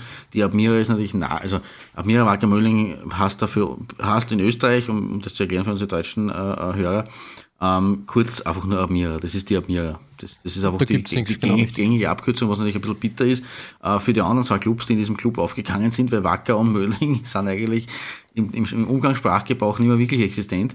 Ähm, aber die Admira Wacker Mödling ähm, hat äh, eben äh, logischerweise als, als äh, äh, höchstplatzierter Verein des Landes hat er herhalten müssen für dieses Experiment mit SC Niederösterreich. Ja, es gab Ja, dann... war es der, der erste Versuch übrigens, äh, blaue und gelbe Trikots einzuführen. Ja, genau, weil die eigentlich Club, Clubfarben von, von der Admira waren ja, ähm, also von Admira Wacker waren schwarz, und weiß. Genau, richtig. Und, da und das haben wir nämlich Geile Trikots aus den 80ern zum Beispiel. Richtig, beim, beim Thema, äh, weil die, die Clubfarben von Mödling waren rot und Genau, weiß ja. und die sind bis heute im, bei ähm, Admira Wacker im Einsatz. Das stimmt, und da kann ich gleich die Brücke schlagen zu meinem Mödling-Trikot, was ich auf Mhm. der Liste habe, dem Away-Trikot von 1993 von einer italienischen Firma, die uns auch nicht ganz unbekannt ist. Ja, ABM. Stimmt, Genau, ABM da anscheinend am Markt aktiv. Ein schönes 90er-Jahre-Trikot, möchte ich sagen. Mhm. Ja, eigentlich ganz, ganz äh, nett gehalten. Die, äh, die, die Rauten äh, als, als Wasserzeicheneffekt.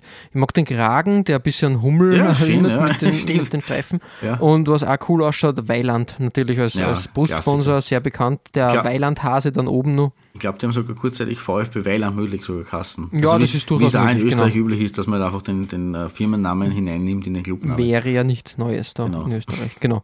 Auch hier Ähm, verweise so- ich wieder auf unsere Wien-Folge übrigens. Richtig, da, da gibt es auch Kuriositä- Kuriositäten. Genau, mit schönem Gruß Ja. an, an Football und äh, Media und Julian Schneps. Genau.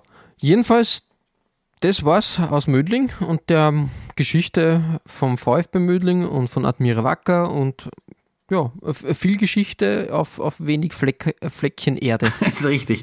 Aber ich möchte es nur ku- kurz jetzt auch noch in Erinnerung, dass es in Erinnerung bleibt bis zum Ende der Folge. Wir hatten jetzt diese, also heute gibt es den SKN, damals gab es den SCN, den Sportclub Niederösterreich, Admira Wacker, Mödling.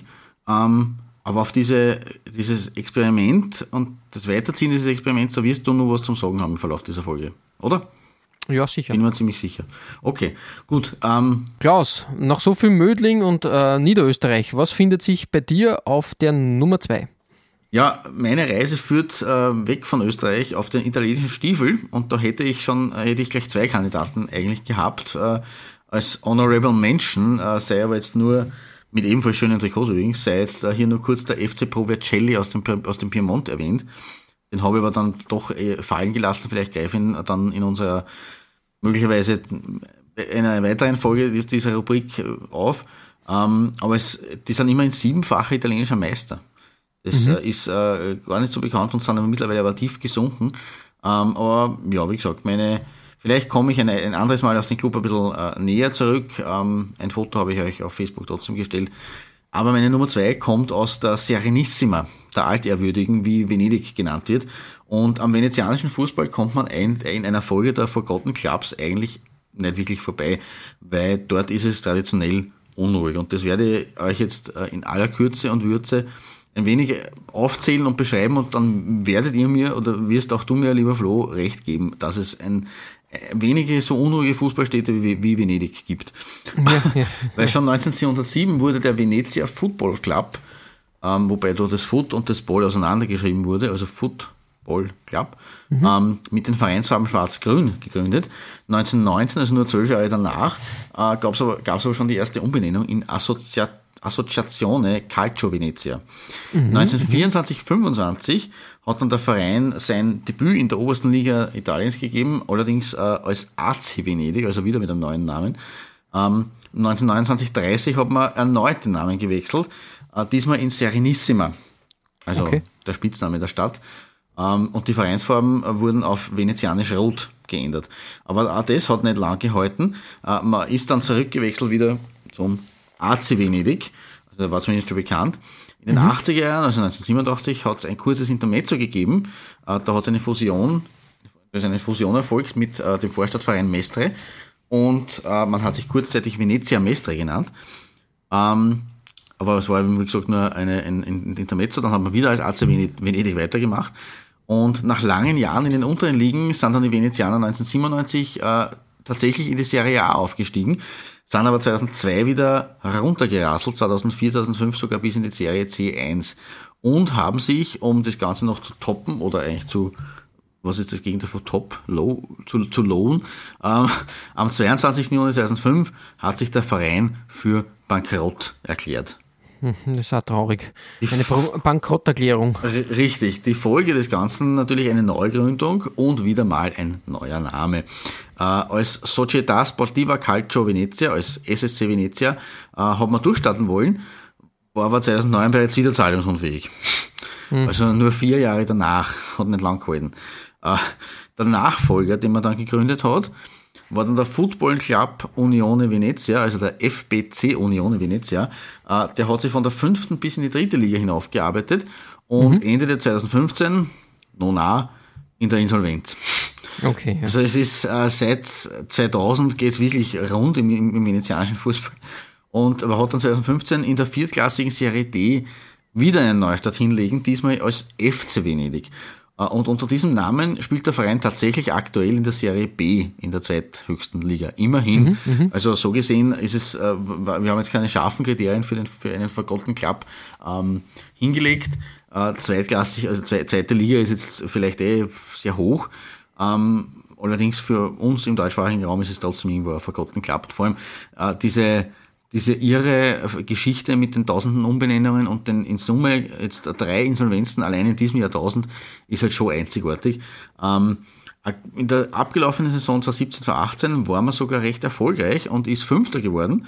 Das hat berechtigt zum Aufstiegsplayoff in die Serie A. Da spielen die, der dritte bis achte, glaube ich, spielen dieses Playoff aus. Mhm. Ähm, und da sind sie aber nur knapp gescheitert. Und momentan sind sie eh wieder zurück zu ihren Wurzeln. Sie sind 14. glaube ich, zum aktuellen Zeitpunkt, wo wir aufnehmen. Äh, also nur knapp über der Abstiegszone in der Serie B. Also es droht schon wieder die Drittklassigkeit und wer weiß, ob dann vielleicht wieder ein, eine, ein, eine Insolvenz äh, die Folge ist. Ich will da jetzt den Teufel nicht an die Wand malen, aber mir schwant nichts Gutes. Äh, aber wenn man im 2017, 18 ähm, ganz stark eigentlich unterwegs war und auch trikottechnisch fein dahergekommen ist, ist äh, das Heimschild dieser abgelaufenen Spielzeit meine Nummer zwei.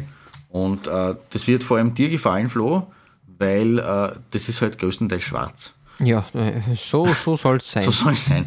Ähm, mit Orange, äh, Lila und Grün, so, so fast pratzen- oder prankenartig hineingeschlagen oder federnartig. Äh, Orange-Grün ist, ist auf der Hand liegend, weil Orange, Grün und Schwarz die Farben Venedig sind. Deswegen mhm. ja immer wieder bei den Clubs vorkommen. Äh, aber das Lila oder Blau, wie das da reinpasst, weiß ich nicht genau. Es ist auf jeden Fall ein nettes Design.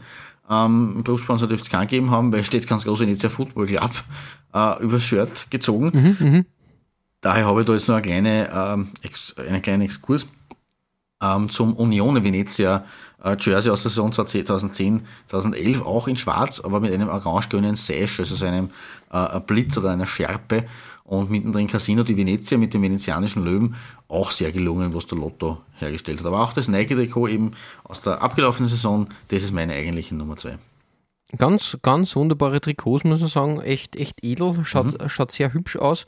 Wirklich, wirklich gelungen. Ja, schöne Nummer zwei. Danke, danke. Das freut mich. Und äh, ja, dann sind wir jetzt äh, auf deiner Nummer sehr schon gelandet, beim Silberplätzchen. Ähm, und da reisen wir in den Südwesten Deutschlands. Genau, richtig. Ähm, jetzt noch, noch, den, noch den Wiener und niederösterreichischen Ausflügen geht es nach Mannheim bei meiner Nummer zwei zum SV Waldhof Mannheim. Ein klingender Name im deutschen Fußball, der aber in den letzten Jahren irgendwie ähm, eher mit Negativschlagzeilen behaftet war, dann muss ja, man ziemlich, ziemlich abgesunken ist eigentlich. Also ich möchte es da nur kurz einwerfen, aber sie haben jetzt die letzten drei Jahre an den Relegationsspielen äh, von der äh, Regionalliga in die dritte Liga teilgenommen, wo ja immer zwei Südwestteams sogar startberechtigt sind. Ähm, und sie haben nach fünf Spielen, wo sie kein einziges Tor geschossen haben, erst im sechsten Anlauf überhaupt ein Tor erzielt. Ähm, sind aber jedes Mal und in der vergangenen Saison, und da kann man die Brücke zum einen Nummer 4 schlagen, ähm, am Bayer Uerdingen gescheitert. Wobei man mhm. da schon geglaubt hat, es könnte endlich funktionieren, aber wie gesagt, dreimal an, dreimaliger Anlauf und sie sind aktuell in der Regionalliga Südwest auch schon wieder Tabellenführer. Ähm, ich will jetzt nicht nichts verschreien. Ich wünsche es Ihnen sehr und es schaut momentan ganz gut aus, dass Sie, weil es eine neue Regelung gibt mit äh, äh, ähm, vier Absteigern aus der dritten Liga und, und ähm, es gibt keine, also es gibt nur mehr eine Relegationspartie und es gibt der Südwestmeister ist heuer Fixaufsteiger mhm. und das wäre die Möglichkeit, ähnlich in die, zumindest in die dritte Liga zurückzukehren. Aber das nur ja. als Exkurs, genau. Aus der, Aktuell, ja. aus der Aktualität. Aber Kommen wir zur Historie. Eine reichhaltige Geschichte, genau, genau. in Mannheim. Genau. Ähm, 1905 haben Jugendliche aus dem Norden Mannheims, nämlich aus dem Arbeiterstadtteil Waldhof, eine Mannschaft gegründet und Fußball gespielt. Zunächst auf den Straßen und eben auf den freien Plätzen des Vorortes haben nach einigen, ähm, was nicht, äh, nach geraumer Zeit haben wir ein wie soll man sagen, äh, durch Kontakte zur, zur örtlichen Spiegelfabrik äh, hat man am Firmengelände einen Fußballplatz gefunden. Dieser war aber hm, wirklich so vergleichbar wie äh, die Sandgrube in Meidling und ist oh. einfach das Schlammloch genannt worden. Äh, das Schlammloch war natürlich wirklich, ja, weiß nicht, wie soll man sagen, ähm, echter Problem. Jetzt ist, hat man aus, ausweichsweise in Mannheim anders spielen können. Und hat sich dann kurzerhand am 11. April 1907 äh, dazu entschlossen, sowieso alles ganz neu zu machen und äh, im Gasthaus zum Tannenbaum den SV Waldhof 07 Mannheim zu gründen. Mhm. Die Farben waren damals blau, schwarz, blau und das war halt der, der, der Kick-Off, kann man sagen, dass man halt so richtig das professionalisiert oder da ähm, das nicht nur als reines äh, Hobby sieht. Ein Jahr nach, dem, ähm, nach der Gründung wurde der, der Club in den Verband Süddeutscher Fußballvereine aufgenommen und in der Saison 1908, 1909 hat man in der C-Klasse einfach den Spielbetrieb äh, aufgenommen. 1912 hat man sogar schon den Aufstieg in die A-Klasse geschafft und 1914 stieg der SVW zum ersten Mal in die höchste Spielklasse auf. Eigentlich sehr früh schon. Mhm. Im Jahr 1921 kam es zu viel Radau, sage ich jetzt einmal in Mannheim, als ein gewisser Jungnationalspieler Sepp Herberger, ein, okay. ein, nicht nur ein Sohn Mannheims, würde man sagen, auch ein Sohn aus Waldhof, ähm, das Interesse der Mannheimer Konkurrenz geweckt hat und er hat bereits 10.000 Reichsmark für einen Wechsel zu Phoenix Mannheim erhalten, mhm. ähm, also sich dann kurzerhand doch für die andere Konkurrenz von Waldhof entschieden hat, nämlich dem VfR Mannheim mhm. und einfach zu VfR Mannheim äh, gewechselt ist. Dieser hat ihm für den Wechsel zum Verein nämlich ein mietfreies Wohnen und eine Stelle bei der Dresdner Bank angeboten. No, ein lukratives Geschäft damals. Das ist wirklich ein großer, großer Deal gewesen. Ja. Ähm, das hat natürlich in Mannheim hohe Wellen geschlagen. Er ist eigentlich von allen Seiten als, wie soll man sagen, als Verräter beschimpft worden mhm. und hat sich zusätzlich auch eine Sperre vom Süddeutschen Fußballverband wegen Verstöße gegen den Amateurparagraphen eingefangen. Oh weh, oh weh. Er hat dann das Geld zurückgezahlt und die Sperre ist aufgehoben worden und so ist dann äh, Sepp Herberger Spieler des VfR Mannheims geworden. Später war er übrigens bei Tennis Borussia Berlin. Ah, okay. Mhm. Auch ein Club, den wir ähm, schon mal hatten in einer unserer Folgen. Genau, richtig, du sagst das. Ähm, 1923 hat äh, Mannheim äh, dann ein, Platt, ein Plätzchen im Wäldchen an den Skiständen am heutigen Alsenweg zur Verfügung gestellt bekommen, mhm. wo der Verein bis heute eigentlich seine Heimat hat. Ja. Mhm. Ganz, ganz okay eigentlich. Ja, ähm, bis zum, äh, bis zum Zweiten Weltkrieg war die Mannschaft, ja, Mittelmaß kann man sagen. Äh, man hat sich zwar immer wieder für eine Endrunde qualifizieren können, Meistertitel gab es keinen. Im Gegensatz zum VfR Mannheim, ne? Ja, glaube genau, ich, einmal Meister die waren wurde. die er erfolgreichen äh, Stadtrivalen sozusagen. Mhm. Äh, in Verbindung mit Wien kann man da auch was Interessantes sagen, nämlich in der Endrunde 1939-40 in ähm, der ersten Kriegsmeisterschaft äh, war Waldhof im Halbfinale dem FC Schalke 04 unterlegen und im Spiel um Platz 3 hat man gegen den SK Rapid Wien antreten müssen. Und da ah. hat es was Interessantes gegeben. Da ist ja. nämlich eine sehr junge Truppe gegen Rapid Wien angetreten und ja. hat die Berliner Presse oder die Presse insgesamt von den Waldhofbuben geschrieben. Aha. Ein, ein Begriff, glaube ich, der bis, bis heute äh, eigentlich für den Verein und die Spieler vom Verein Gültigkeit hat. Ja, also mir, ich habe gedacht, dass das erst aus den, äh, aus den Bundesliga-Jahren gekommen ist, weil da die Mannschaft äh, eben auch sehr jung war und ja, ein Muster, was sie durchzieht. Ja, nicht schlecht, ja. Mhm. Jedenfalls hat sie ähm, der SV Waldhof Mannheim im ersten Spiel gegen Rapid Wien im Berlin Olympiastadion eigentlich tadellos gehalten mhm. und nach Verlängerung äh, ist die Partie 4 zu 4 ausgegangen. Das hat ja. ein ähm, Ausgang, also wie sagt man, ein Wiederholungsmatch dann mhm. gegeben in Wien ja. im Prater Stadion mhm. und da haben die, die, die, die Wiener natürlich den Heimtrumpf ausgespielt und 5 zu 2 am Ende gegen Mannheim gewonnen. Okay. Geile Sache, ja. Nach, nach dem Krieg war der SVW nur Mittelmaß in der Oberliga Süd und musste 1954 sogar den Abstieg in die zweite Liga Süd hinnehmen. Womit der Verein zum ersten Mal seit 40 Jahren nicht mehr erstklassig spielte. Ähnliche Parallele zu Wacker Wien, gell? Ja. Irgendwie schon. Ähm, auch hier entwickelte sich dann die Mannschaft nach dem Wiederaufstieg 1958 zur Fahrstuhlmannschaft und kon man konnte sich deshalb nicht für die neu geschaffene Bundesliga in der Saison 63-64 qualifizieren. 1972 hat es aber dann, wie, wie man passend sagen würde, so richtig geraschelt.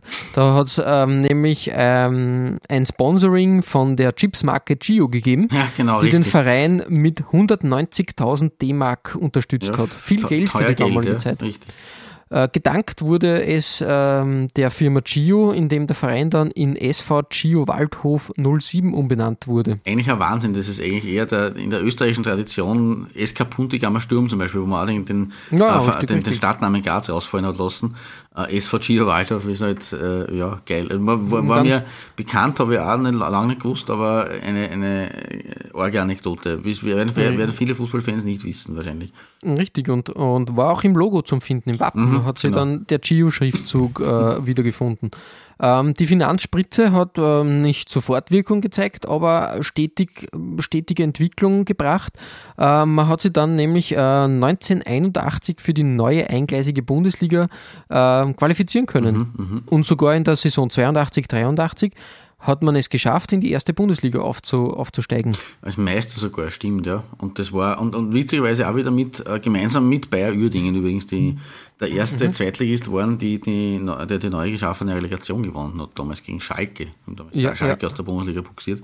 Und Waldhof ist damals, äh, ich habe da einmal eine Anekdote oder eine Geschichte gelesen, dass der Klaus Schlappner, seines Zeichens ein, ein großer Trainer der Waldhof-Historie, Aufstiegstrainer, ähm, dass der damals, da sind sie mit einer Kutsche, glaube ich, nach dem letzten Spieltag, äh, äh, wie der Meister feststand, irgendwie durch die Region gefahren und er im, im, mit Zylinder und im Frack, weil dürfte mit einer Wette zu tun gehabt haben oder was auch immer, im Normalfall hat er ein Pepita-Hütchen getragen. Während der, bei den Spielen. Das war sein Hat Markenzeichen. nichts anbrennen lassen, Richtig. sozusagen. Der Ein. Liebemann. Aber wie du sagst, ja, Klaus Schlappner da wirklich eine Ikone in Mannheim. Er hat es dann auch geschafft, ähm, in den ersten Jahren der Erstklassigkeit eigentlich fast ausschließlich mit Eigengewächsen und jungen Spielern da eine Mannschaft zu formen, die wirklich unbeschwert da sie in der deutschen Eliteklasse etablieren konnte. Und Und aus, Waldhofbuben, das war irgendwie so, hätte, da gepasst. Also hat gepasst, das, aber das passt ja wieder sozusagen, Genau. würde, ich- würde ich da meinen. Ähm, aus dieser Zeit ähm, sind vor allem mm, Spieler wie Jürgen Kohler, Christian Wörns Ja. und Maurizio Gardino bekannt, Ja, die sich da äh, aus, aus Mannheim heraus zu, ins Nationalteam gespielt haben. Genau. hat zu größeren Clubs, Ähm, also Kohler zu Dortmund, Gardiner zu Frankfurt, oder Stuttgart, glaube ich, war. Ja, Das erste Mal so richtig Probleme hat es gegeben, als das Waldhofstadion dann sanierungsbedürftig war und man nach Ludwigshafen ausweichen musste. Äh, Ludwigshafen war aber ähm, ein problematisches Pflaster. Ich glaube, das ist immer das Problem, wenn du als Mannschaft äh, aus, ausweichen musst und in ein Stadion fernab der Heimat dann deine Spiele austragen musst. Ähm, es ist zu teuer geworden für den Verein und der allgemeine Zuschauerschwund in, den, äh, in der höchsten deutschen Spielklasse hat auch seine Rechnung getragen. Das war ein Phänomen anscheinend Anfang der 90er, dass da halt wirklich das erste Mal schmerzhaft bemerkt wurde, dass halt die Leute nicht mehr gerne und oft ins Stadion gehen. ja Und das war, war so ja. Ende der 80er, war es überhaupt der Zeit, wo, wo in Deutschland halt äh, der große Zuschauerschwund in der Bundesliga eingesetzt hat. Ähm, Weiß nicht, ganz erklären kann man es jetzt glaube ich auch nicht, weil das Hooligan-Problem war eher in England zu der Zeit äh, irgendwie präsent, aber ähm, ich kann mich erinnern, äh, dass der Uli Hoeneß damals so Ideen gehabt hat mit, äh, das war vor dem Heimspiel gegen die Stuttgarter Kickers, wenn sie nicht mehr wie drei, mindestens drei Tore schießen, kriegen die Zuschauer das Geld zurück und so weiter. Was Ja, natürlich die klassische Höhnesansage. Richtig, was natürlich wieder für die Stuttgarter Kickers extrem despektierlich war. Ähm, beziehungsweise ich bin mir so geil, dass, einmal die Rede, dass da irgendwie die Rede war davon, äh, ab drei geschossenen Toren kriegt man pro Tor dann einen Bonuspunkt oder so. Also das waren alles ganz, ganz wilde Ideen Ende der 80er Jahre in der deutschen Bundesliga. Und das ist ja dann mit den Zuschauern äh, nach der WM 1990 und in den 90ern mit RAN und mit, mit dem ganzen Event. Ja, äh, dann Ding Premiere wieder- ist dann auch gekommen Genau, mit dem mit den genau mit Spiel der. Woche und da, da ist halt dann aufwärts gegangen wieder, Gott sei Dank. Und das kann man sich heute gar nicht mehr vorstellen eigentlich, dass diese Zeit vor Ja, knapp stimmt, dass 30 so eine Jahren Durststrecke, eine Durststrecke war. Ja. Ja, jedenfalls äh, in, in der Saison hat es das erste Mal, also zuerst eigentlich ganz gut ausgesehen. Ein guter Saisonstart hat auf, UEFA, auf einen UEFA Cup Platz hoffen lassen. Äh, man hat zum Beispiel einen äh, 4 zu 0 Erfolg gegen Erzrivalen Kaiserslautern feiern können und auch einen Heimsieg gegen Bayern München. So viel zu Uli Hoeneß und drei Toren Vorsprung. ja, richtig. Ähm, der Verletzungsteufel hat aber die Mannschaft heimgesucht und sehr viele Stammspieler haben, sind, sind, sind über längere Zeit aus, ausgefallen und so hat man doch am Ende der Saison den Gang in die zweite Liga antreten müssen. Es ist ein Wahnsinn eigentlich, dieser tiefe Fall. Irre. Und das, ja, da spielt man sieben Jahre Bundesliga, war glaube ich zeitweise auch mit, gemeinsam mit Uerdingen so ein bisschen das Überraschungsteam der Liga ähm, und hat sich oben festgesetzt, war auf einstelligen Tabellenplätzen und dann spielt man so auf und stürzt so an. Ja, richtig, richtig. Ähm, es folgten etliche Wiederaufstiegsversuche Mhm. Ja, in den 90ern, Richtig, die ja. jedes Mal knapp verpasst wurden. Äh, Das ist halt echt, echt bitter, wenn, wenn du dir das anschaust. Auch ähm, äh, die Rückkehr in die, in die Heimstätte, ähm, das jetzt Karl-Benz-Stadion genannte Waldhofstadion, äh, hat nicht den nötigen Push gebracht und ja, es ist dann finanziell sie hinter und vorne nicht mehr, ausgegangen, muss man sagen. Das ist halt wirklich ähm, häufige Trainerwechsel gepaart mit Fehleinkäufen, persönliche Querelen im Umfeld. Ja, das ist halt immer das Problem und finanziell ist der Verein wirklich in, in Bredouille gekommen. Und der nächste Tiefpunkt ist dann schon gekommen, nämlich ähm, 1997 mit dem Abstieg in die Regionalliga. ja, ein Abstieg, der ein Abstieg, der, der, der, der, der alle, glaube ich, überrascht hat, weil, wie gesagt, sie waren da schon, die Platzierungen waren so immer so, es hat ja kurzzeitig eine zweigeteilte zweite Liga gegeben zur Eingliederung der Ostmannschaften, da waren sie Zweiter hinter, ähm, das, das, der Kind Saarbrücken, genau, hinter dem großen Südwestrivalen, ähm, und äh, davor waren sie, glaube ich, dann Siebter, dann waren sie Fünfter, da waren sie einmal Vierter, Sechster und so weiter. Also sie waren immer rundherum um diese Aufstiegsplätze. Ähm, und dass sie da dann mit Platz 15, also mit dem ersten Abstiegsplatz, äh, dass es da, noch, da gerade erwischt hat, das war wie ein Schock für den ganzen Verein. Also ich kann mich nur Ja. erinnern, weil ich das nur, weil ich das schon aktiver miterlebt habe beim, als Fußballkonsument, als passiver Fußballkonsument. Das war auch für die, für die, für Fußball Deutschland selber irgendwie äh, ein total überraschender Absturz. Ja, eine, eine arge Sache eigentlich. Man hat dann zwar nach zwei Jahren den Rückkehr in den Profifußball feiern können, aber natürlich äh, mit sehr viel, mm, ja, wie soll man sagen, ähm, äh, die Realität ist in den Köpfen äh, Waldhofs nicht eingezogen und man hat nach dem Wiederaufstieg schon von dem Ziel Bundesliga gesprochen. Ja, das ist halt auch wieder. Man muss halt dazu sagen, sie haben, glaube ich, die erste, das ist, erste Saison nach dem Wiederaufstieg sind sie auch gleich wieder Vierter geworden. Also nur einen Platz hinter dem, äh, weil da, Ja. da hat es ja drei Fixaufsteiger gegeben, äh, nur einen Platz hinter dem Aufstieg. Also auch da, das hat natürlich den Träume genährt. Äh, dann folgt ein bisschen ein Absturz ins, ins, ins, ins, Mittelfeld. Ja, wie gesagt, äh, das, das größere Problem war dann, dass der, der große Sponsor Sportwelt Konkurs anmelden musste und die Zahlungen beim Verein eingestellt hat, was natürlich immer Finanzprobleme mit sich bringt. Hervorruft. Ja, wirklich, das sind dann wirklich akut geworden. Und dann so richtig sportlich, äh, ein Drama hat es im Jahr 2001 gegeben, als wirklich der Aufstieg sowas von zum Greifen nah war. Am letzten Spieltag führte man zu Hause gegen Mainz mit 4 zu 0 und stand 15 Minuten vor Ende der Partie auf dem dritten Aufstiegsplatz. Der bereits aufgestiegene FC Nürnberg unterlag jedoch dem Aufstiegskonkurrenten aus St. Pauli und dadurch ist Waldhof vom dritten Platz verdrängt worden. Und St. Pauli ist aufgestiegen. War Ja, Zeit des, Eine, eine arge Zeit des ja. Weltpokalsieger Besiegers.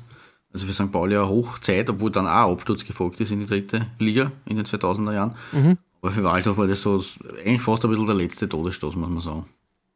Ja, richtig. Ähm, dieser knappe, knapp verpasste Aufstieg hat halt wirklich äh, Querelen in der Führungsspitze gebracht und Unruhe im Verein. Und ja, klarerweise, ähm, der erneute Abstieg aus der zweiten Bundesliga hat die, ganz, den ganz, die ganze große Misere, die finanzielle Krise offenbart und äh, durch die Nichterteilung der Lizenz für die Regionalliga ist der direkte Abstieg in die Oberliga Baden-Württemberg erfolgt. Ganz, ganz sie haben sich seit damals ja. nicht mehr raufarbeiten können. Ich meine, das ist, ja, sie waren halt dann, glaube ich, die Regionalliga war ja irgendwann mit der dritte Spiel, Spielklasse, waren sie, glaube ich, drin. Ähm, aber Ja, aber 2010, 2011 hat man schon wieder die Lizenz äh, entzogen bekommen aufgrund von finanziellen Problemen. Ja, und ja, also ein, ein Auf und Ab, ein stetiges Gehen. Ich hoffe, dass der Verein irgendwann einmal da sich wieder ich etablieren auch kann. schwer, ja, weil das, sie kämpfen jetzt Und seit wär- langen wär Jahren schön. in der Viertklassigkeit, das ist halt schwierig. Ja, aber jetzt haben wir wieder so viel Geschichte erzählt. Jetzt möchte ich auf die Trikots Ja. zu sprechen kommen. Und da habe ich eine, ein, einen klassischen Vogelauer Hattrick sozusagen dieses Mal. Drei Na, Moment einmal, also das, Ähm, ich bin, bekannt für meine Doppel, Doppelbelegung, aber eine Dreifachbelegung genau. habe ich noch selten gehabt. Naja, aber Man, doch. kann ins Venedig, man kann ins Venedig, wenn man, wenn man äh, un- ungnädig ist, als Dreifachbelegung hernehmen aus dieser Folge. Weil da habe ich wie 2010, 2011, 2017, 2018 und Bovicelli. Also, wenn du so willst, Na schau, aber in Inhalt äh, halt in zusammen. Mannheim gibt es genug, Ja, darum muss man das halt präsentieren und ich starte mit einem Trikot aus der Saison 95, 96 vom Puma. Ein, ein Cell-Design, damals diese Cell-Linie Ja, von Puma. Echt, echt gut gelungen, finde ich. So Classical 90s Ja, Design absolut. äh, mit dieser Puma, Puma-Welle, nenne ich sie jetzt einmal, die sie dann am Trikot schichtet. Mhm. Einziger Minuspunkt, klarerweise, Greves Pflaume. Greves Pflaume als Brustsponsor ist echt ein, ein Downer in dem Sinn. Geht gar nicht. Ähm, da gefällt mir schon eher das äh, Trikot aus der Saison 93, 94 von Uhl Sport.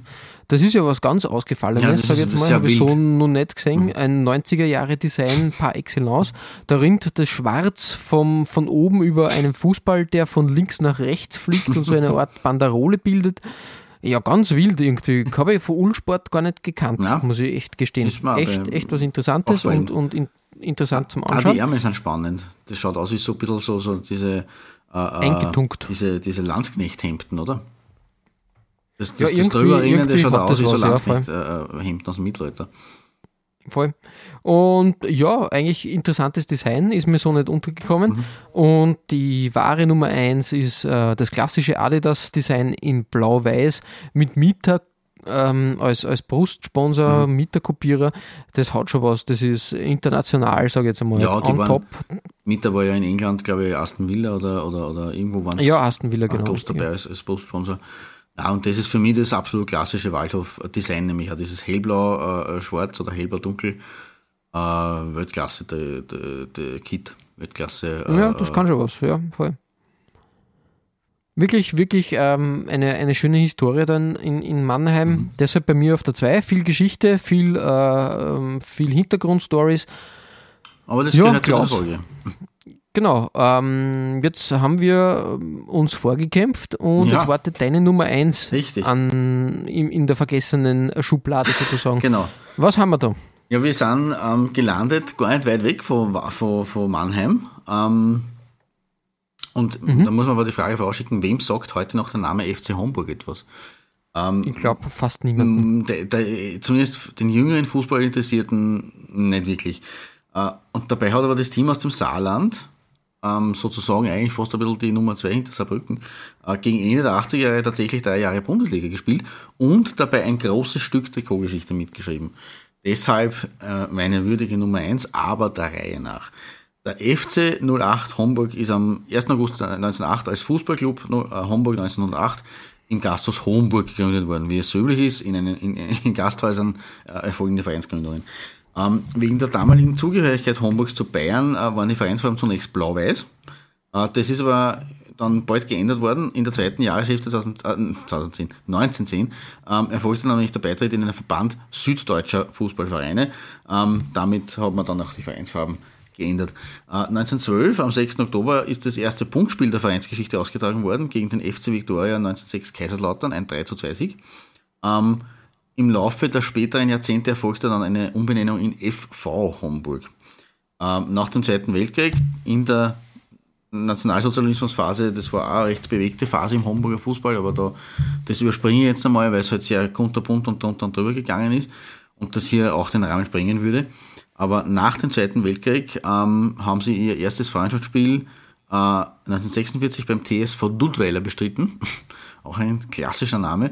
Und zwar unter dem Namen Sportverein Homburg. Äh, Den früheren Vereinsnamen haben sie nämlich wegen der Verordnung über Sportvereinigungen vom 6. Oktober 1945 nicht annehmen dürfen. Auch, kurio Aha, okay. auch kurios. Ähm, zwölf Jahre später, am 23. Juli 1958, ist der Verein anlässlich des 50-jährigen Jubiläums äh, und Bestehens in Fußballclub e.V. Homburg umbenannt worden. Am 9. Juli 66 folgte dann die Namensänderung in FC 08 Homburg Saar. In der Mitgliederversammlung zwei Jahre später, vom 20. Dezember 1968, wurde der Vereinsname allerdings unbeabsichtigt in FC Homburg Saar geändert. Und bei der eingereichten Satzung ist der Zusatz 08 vergessen worden. Einfach vergessen. Gott. das ist dann für einige Jahre sogar unbemerkt geblieben ähm, und ist erst am 16. Dezember 1976 korrigiert worden und das 08 wurde da wieder dann aufgenommen in den Vereinsnamen. Ähm, äh, Homburg hat ähm, zwei bekannte ehemalige Spieler, zum einen Werner Kohlmeier, äh, ein Weltmeister von 1954 und zum anderen Miroslav Klose. was man auch, was man auch vieler, Ja. vielerorts nicht weiß. Ähm, nachdem er dann ähm, in, sich ein bisschen raufgearbeitet hat im Ligensystem äh, und 1984, 85 als Aufsteiger gerade noch äh, als 16. in der eingleisigen zweiten Liga geblieben ist, drin geblieben ist und das einen Punkt vor dem Absteiger aus St. Pauli, ähm, ist Homburg dann im Jahr darauf wie es dem Nichts Meister geworden. Ist auch, äh, ich es nicht behaupten, einmalig, aber sicherlich nicht so oft vorkommend, dass ein, ein 16. der gerade äh, dem Abstieg entronnen ist, von Platz 16 auf Platz 1 im, im nächsten Jahr schießt. Ja, richtig, ja. Und äh, sie haben dann über die Relegation auch noch in ihrem ersten Bundesliga-Jahr den Klassenerhalt geschafft. Äh, in diesem ersten Bundesliga-Jahr sind sie noch ähm, mit einem bekannten Schriftzug auf, der, auf, der, auf dem Shirt aufgelaufen, nämlich mit Karlsberg. Aber nicht mit, mhm. aber nicht mit C, sondern mit, ja. mit K. Und das ist kein Schreibfehler. Ich habe euch äh, auf Facebook äh, ein Trikot äh, aus dieser ähm, Saison äh, raufgeladen. Ähm, weil nicht nur in Dänemark wird gutes Bier gebraut, sondern auch im Süden Deutschlands. Und so hat der Homburger Christian Weber im Jahr 1878 die Bayerische Bierbrauerei zum Karlsberg gegründet, benannt nach einem Schloss in der Nähe der Stadt. Und wie wir wissen, äh, vom Beginn meiner Geschichte, äh, war Homburg damals ähm, noch zu Bayern gehörig. Deswegen die Bayerische mhm. Bierbrauerei zum Karlsberg. Ähm, am Ende des 20. Jahrhunderts hat übrigens Karlsberg mit K sogar eine Konzession von Coca-Cola besessen und hat das Sortiment unter anderem mit dem äh, Szenegetränk äh, Desperados erweitert. Ah, okay, cool. War mir auch nicht bewusst. Aber natürlich war man in den 80er Jahren auch noch Brustsponsor beim Heimatverein aus der eigenen Stadt, beim FC Homburg 08. Äh, Soweit so gut, aber jetzt wird es dann kurios und skurril. 1987 ist Karlsberg nämlich ausgestiegen und die Hamburger haben keinen neuen Trikotsponsor gefunden. Oh weh, oh. Als Bundesligist keinen neuen äh, Brustsponsor finden, das gäbe es, glaube ich, heutzutage nicht mehr. Damals mhm. aber gab es es, gab es das und bis im Frühjahr 1988 war das so. Da hat aber dann die London Rubber Company, ein Kondomhersteller, äh, angeklopft und hat angeboten, das Brustsponsoring bei den Saarländern zu übernehmen. Homburg hat natürlich dankend äh, zugegriffen, aber jetzt ist der DFB-Liga-Ausschuss eingeschritten. Ja. Ähm, und der hat äh, die Zustimmung zu diesem Trikotsponsoring verweigert, äh, weil sie oder weil dieses äh, Sponsoring, äh, Zitat, Originalzitat, den Auffassungen von Sitte und Moral zumindest von Teilen der Bevölkerung widerspricht. Um. Ja, Sachen gibt Ja. ähm, der Clubpräsident, der Manfred Ommer, hat eine einstweilige Verfügung erwirkt äh, und so ist Homburg tatsächlich am 12. März 1988 erstmals ähm, mit dem neuen Sponsor aufgelaufen und damit hat es auch erstmals äh, Kondomwerbung auf einem Bundesliga-Trikot gegeben.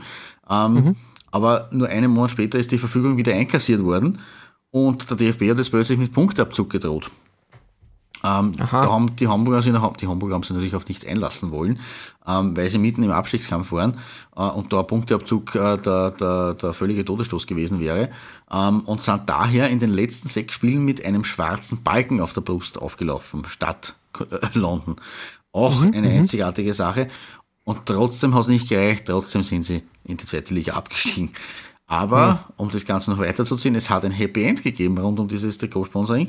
Ähm, Homburg hat nämlich nach einem Urteil vom 7. Februar 1989 die Werbung dann doch endlich und endgültig tragen dürfen und hat auch noch dazu in diesem Jahr den direkten Wiederaufstieg geschafft. Ähm, ist allerdings ähm, nur eine Saison später wieder runtergerasselt, übrigens gemeinsam mit Waldhof Mannheim. Ähm, und hat sich dann Mitte der 90er Jahre äh, auch noch aus der zweiten Liga verabschiedet und in diesem äh, seitdem mhm. leider Gottes nie wieder zurückgekehrt. Ähm, aber immerhin hat man sie mittlerweile wieder ein bisschen raufgearbeitet, weil man ist äh, bis in die Oberliga abgestürzt. 2017, 18, also in der vergangenen Saison war das äh, noch der Fall. Sie sind aber aufgestiegen wieder in die Regionalliga und sind jetzt wieder in derselben Liga wie Waldhof. Ähm, und hat aber prompt zu Saisonstart im Sommer 2018 für die nächste skurrile Geschichte gesorgt.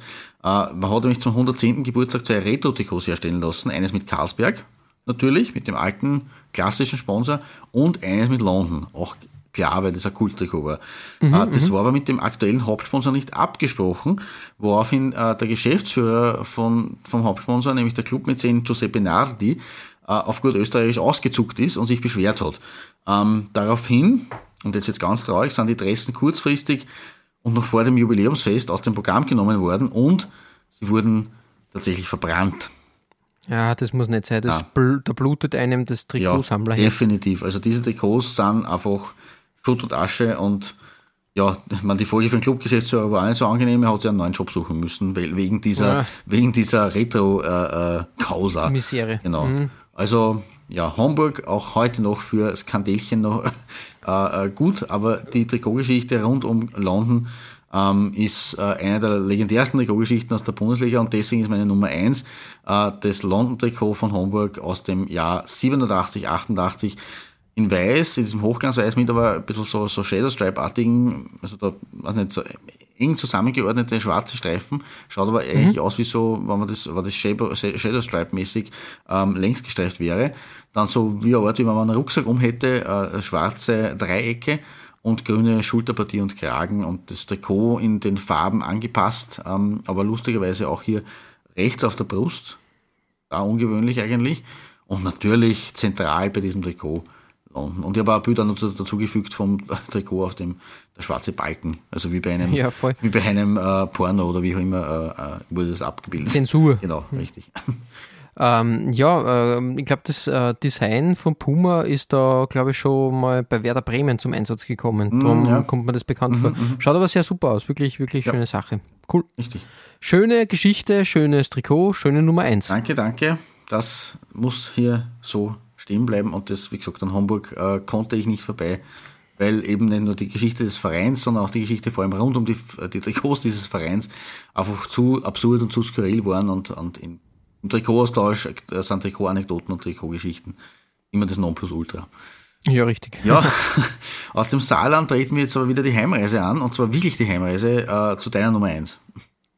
Jawohl, es geht nach St. Pölten und ähm, unser Heimatverein, unser, unser Heimatclub, der VSE St. Pölten hat eine bewegte Vergangenheit, also der SK in St. Pölten als, als legitimer Nachfolger sozusagen. Und wenn man so in den 90er Jahren auf die Geschichte des VSE St. Pölten blickt, äh, hat er auch ein Kapitel, was eigentlich sehr düster und, und dunkel ist. Und das möchte ich auf meiner Nummer 1 einmal genau aufholen. Ja, der VSE spielte ja Anfang der 90er mh, mm, konstant in der Bundesliga, hat einige, sage ich mal, kleine Erfolge feiern können. Ja, also ab, ab, ab, den späten 80ern bis in die frühen 90er waren sie einige Jährchen äh, Erstklassiger.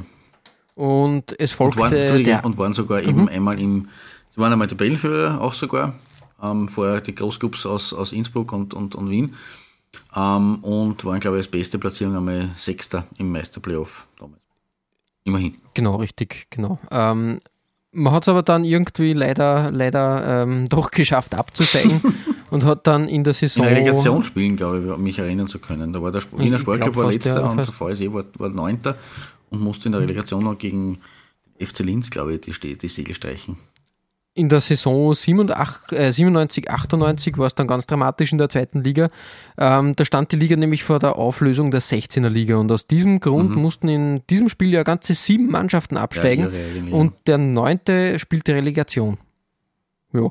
Der Meisterschaftsverlauf war an Dramaturgie kaum zu äh, überbieten und im Herbst hatte sich eine inferiore St. Pöltener Elf unter Walter Skottschick nur auf dem 13. Platz befunden. Mhm eigentlich weit entfernt vom rettenden achten Platz. Äh, Im Frühjahr gab es jedoch eine völlig veränderte Mannschaft, die plötzlich von Sieg zu Sieg eilte und die den Klassenerhalt sozusagen fast schon in Händen hielt. Die Wende schien möglich, doch eine Niederlage in der letzten Runde gegen Wattens bedeutete nur Platz 9 und damit die Relegation. St. Pölten konnte als beste Frühjahrsmannschaft da zuversichtlich in die Spiele gegen Wörgl gehen, doch nach einem 0 zu 1 auswärts entwickelte sich im Rückspiel auf dem Feldplatz ein Krimi, der in einem Elfmeterschießen gipfelte. Ja, kann mich auch noch erinnern. Und leider mit einem äh, vergebenen Elfer, der dann zum 6 zu 5 für Wörgl endete. Ja. Man hat in die zweite, äh, in die Regionalliga absteigen müssen. Hätte. Hätte, hätte. weil jetzt kommt, jetzt genau, kommt hätte. was als anderes ins Spiel. Genau, äh, man hat sich dann dazu entschlossen, äh, mit dem SV Gerersdorf, auch wieder ein Verein, der in der Nähe von Wien mhm. beheimatet Ach, war. Also die Stadt, glaube ich, hast sogar offiziell Gerersdorf bei Wien. Genau, hat man eine Fusion angestrebt und durchgezogen und hat dann einfach unter dem Namen FC Niederösterreich St. Pölten die neue Saison wieder in der zweiten Bundesliga bestritten. Richtig, da kommen wir jetzt, da schließen wir jetzt an an den SC Niederösterreich Admira Wacker Mödling, den wir auf deiner äh, Platz 3 gehabt haben. Ne?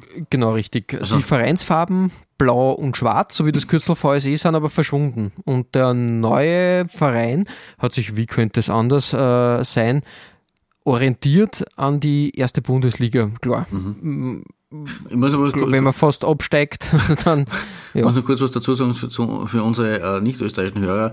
Äh, Blau und Schwarz, äh, die Vereinsformen sind relativ klar, also zumindest Schwarz auf der Hand liegen, weil VSE war die Abkürzung für Volt Schwarze Elf. Das war eigentlich auch schon ein Fusionsverein aus äh, dem FC Volt.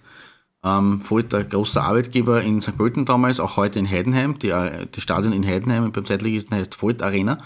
Ähm, zwischen eben Volt äh, St. Pölten und Schwarze Elf St. Pölten und deswegen ist natürlich der Schwarz auf der Hand bei den Vereinsfarben. Also war, mhm, das war, mhm. das war der, der, genau. der das, hinter diesem Kürzel steckte dieser Name. Genau, äh, aber wie gesagt, man hat sich ein hartes äh, Duell mit dem ES, äh, SW Bregenz, also Schwarz-Weiß Bregenz geliefert. Der nächste untergegangene Club eigentlich. Genau, würde auch passen. Ich glaube, die, die formieren jetzt unter SC Bregenz genau, in, in, in der Vorarlbergliga. Ja, mhm. richtig. Da, die, die sind auch von ganz unten wieder am Weg nach oben genau. anscheinend. Hoffentlich. Jedenfalls ähm, hat man den, äh, den Aufstieg mit Platz 2 äh, klar verpasst. Also klar, ja, einfach verpasst. Und natürlich das liebe Geld war ein großes Problem. Es kam aber dann im November 1999 zu einer kuriosen Fußnote der St. Pöltener Fußballgeschichte. der Verein war, wie gesagt, hoch verschuldet und im Gegensatz äh, zu einem anderen Kandidaten, nämlich dem Lars Klintz und auch anscheinend einem äh, Grazer Verein, äh, fielen der Vorstand um Obmann Franz Hein sowie Vertreter der Stadt St. Pölten auf den Hochstapler Benjamin English alias Benjamin Abramovici herein, der ein Angebot der US-amerikanischen Investmentgruppe in Favorite vorlegte.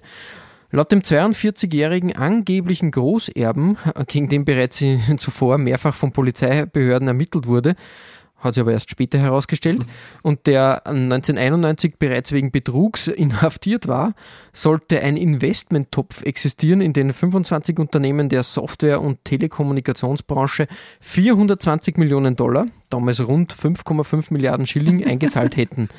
Er selber wollte zu dem Verein 230 Millionen äh, Schilling von seiner Erbschaft einbringen. Also allein da war schon, war schon klar, was ist da los.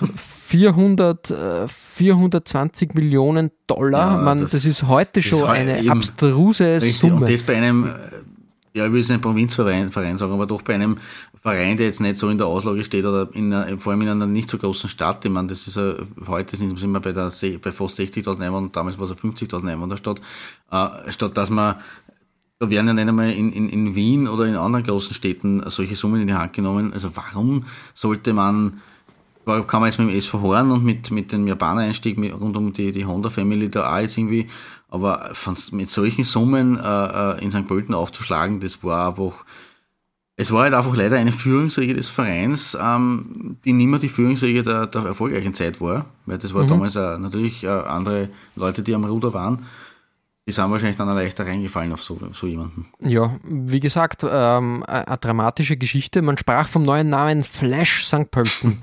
einem riesen Stadion um 2 Milliarden, 2 Milliarden Schilling sowie der UEFA Champions League. Das versprochene Wahnsinn. Geld ist aber allerdings nie geflossen. Abramovic ist von der Bildfläche verschwunden und ist aber bereits im Dezember 1999 in Linz wegen schweren Betrugs äh, verhaftet worden dann. Ja, der FCN hat beschlossen, ähm, in Favorite auf Vertragsenthaltung zu klagen. Aber am Ende hat man die bereits unterschriebenen Altlasten übernehmen müssen und dann ähm, war die, waren plötzlich 26 Millionen Schilling minus am Konto vom e äh, FCN St. Pölten. Sehr, sehr traurig. In dem Zusammenhang habe ich ein bisschen recherchiert und im Austrian Soccer Board einen alten St. Pöltener Insider gefunden und der hat die FCN, äh, also die FCN und Flash St. Pölten Geschichte ein bisschen ähm, erzählt und das möchte mhm. ich jetzt einmal ähm, auch so wiedergeben. Mhm. In der Saison 1998-99 war der FCN am Sprung in die Bundesliga. Mit einem guten Frühjahr sollte es klappen. Obmann Hein wurde danach, danach verteufelt, aber ich fand ihn immer recht offen. Bei einem der monatlichen Sportstammtische im Saal der Voigtplatzkantine hörte er sich immer die Meinungen der Fans und Zuschauer an. In dem Winter sagte er sogar an einem Abend ganz offen, wir könnten Ivan Auskas haben, aber der kostet eine Menge. Ist ein Risiko. Sollen wir ihn holen oder nicht? Die Mehrheit der Fans war dafür, also wurde er tatsächlich verpflichtet. Nur wurde dadurch viel Geld verpulvert und der Aufstieg gelang knapp nicht. Also sollte es in der Saison, äh, in der Saison 1999-2000 klappen. Ein paar teure Spieler weg, junge, hungrige Österreicher dazu. Schon im Herbst bekamen die Spieler aber dann schon kein Gehalt mehr. Sportdirektor Kurt Gager war da sehr wichtig, die Spieler zu beruhigen. Vor allem für die jungen Spieler, die kein Erspartes auf der Seite hatten, war das bald ein Riesenproblem. Auch für die Legionäre, zum Beispiel James Hindemach und Bertrand Neganjui, sagt er dir was? Mir hat er nichts gesagt, aber wurscht. Teilten sich eine kleine Wohnung, hatten irgendwann nichts mehr zu essen.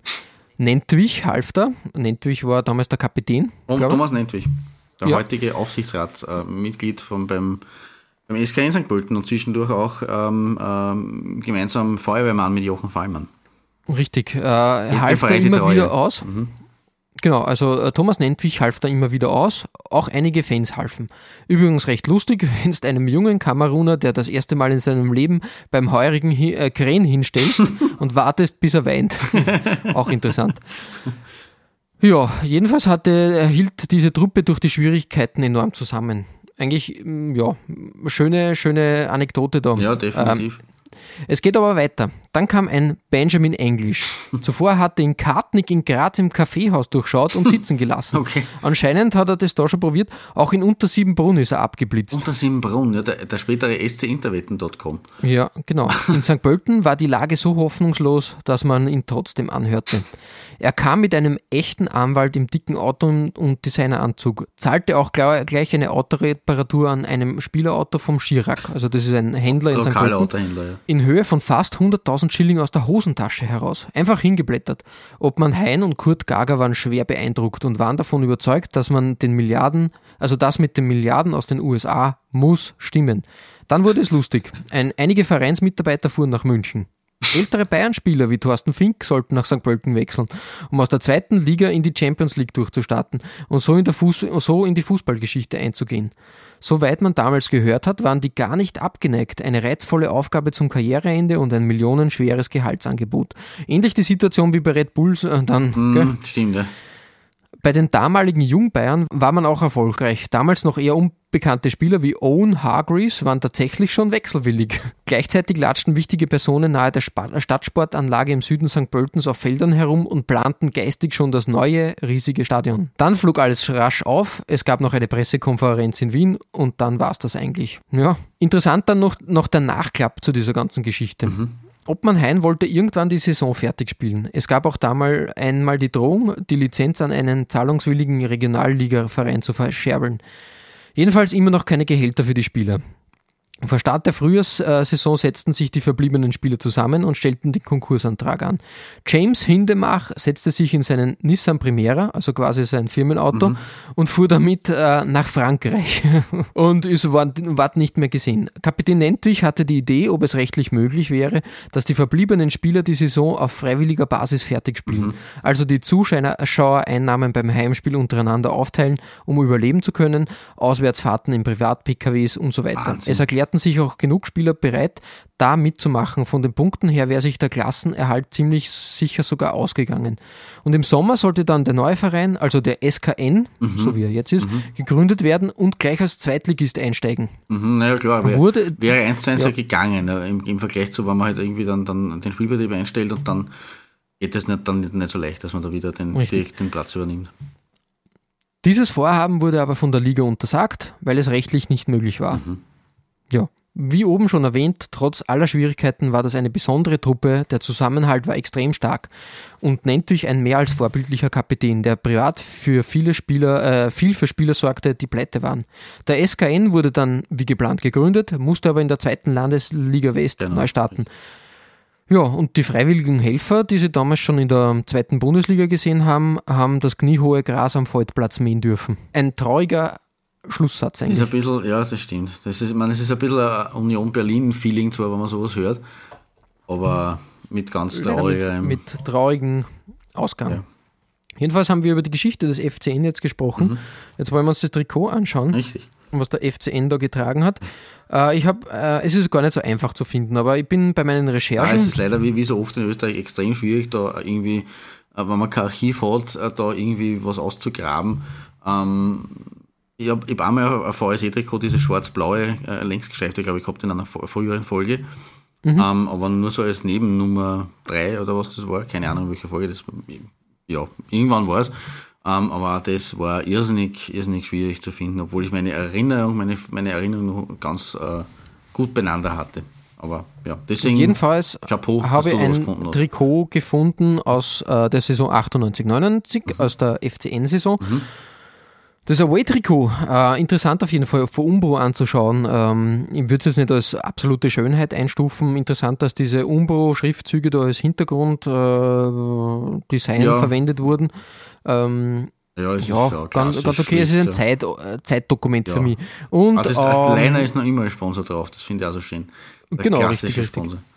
Liner. Und dann habe ich ein, ein, einen Mitschnitt aus einer Kärnten heute, das ist äh, sowas wie die Tagesschau für, für das Bundesland Kärnten gefunden, mhm. wo ein Spiel der Spielvereinigung Austria Villach, glaube ich, oder Kärnten Villach. Aus der VSV, aus der Klagenfurt genau. VSV, ja, richtig. Äh, zu finden war gegen, gegen den VSE, da ist das Heimtrikot zu sehen. Das mhm. war auch von Umbro klarerweise in Rot und Weiß gehalten. Mhm. Das hat man von Gerersdorf übernommen. Ach, deswegen, und ist okay. in, dieser, in dieser Optik des ähm, des Ajax-Designs. Ajax hat genau, damals, ja. glaube ich, in diesen Trikots gespielt. Mhm. Ja, wie gesagt, ähm, zwei interessante Zeitdokumente für mich, die äh, die lebhafte und bewegte Anekdote des FCN und Flash St. Pöltens da gut belegen einfach. Mhm. Und deshalb bei mir auf der Nummer 1 als Forgotten Clubs, also vergessene Clubs und äh, gefallene Legenden. Ja, eine lange Folge mit vielen Anekdoten, vielen Geschichten, schönen Trikots, aber ich glaube, es war es wert. Wir haben da etwas ähm, äh, historische Archäologie betrieben, äh, Trikot- und Fußballarchäologie. Richtig, ja. Und äh, wirklich tolle Sachen gefunden. Ihr findet alle besprochenen Trikots als Nachlese der Episode auf unserer Facebook-Seite www.facebook.com slash Trikotaustausch Infos rund um den Podcast oder auch über uns selbst findet ihr auf unserer Homepage www.trikotaustausch.at. Weitere Trikotaustauschgeschichten findet ihr auf unserer Instagram-Seite unter Trikotaustausch oder eben auf unserer Facebook-Page. Wir freuen uns über Feedback, gerne als Kommentar oder Message auf Facebook oder per Mail an feedback at trikotaustausch.at. Wenn euch unser kleiner Podcast gefällt, freuen wir uns natürlich auch über 5 Sterne auf iTunes. Klaus, beim nächsten Mal, nach dieser äh, sehr ernsten und schweren Folge, aber trotzdem aber interessanten hoffentlich Folge. nicht schwer verdauliche Folge. Ja. Geht's für uns ins Gruselkabinett zurück. Jawohl, die, Teil 3 der Gruseltrikots. Die Rückkehr der Gruseltrikots. Sie haben geklopft und wir haben geöffnet und haben uns dabei sehr geschreckt. Das wird wieder eine Doppelfolge der Absurditäten des genau. Trikotdesigns und da sind wirklich wieder Sachen, es endet nie. Es endet nie. ja, also wirklich. Le leider, aber halt auch Gott sei Dank, weil sonst hätten wir kein Material zum Besprechen, muss man auch sagen. Dinge auf, aufgetaucht. Aber bleibt äh, da gespannt, was, was, was wir aus dem, aus dem Gruselkabinett äh, beim nächsten Mal ziehen. Bis dahin verbleiben wir mit sportlichen Grüßen. Und Shirt. Und bis bald. Viert euch.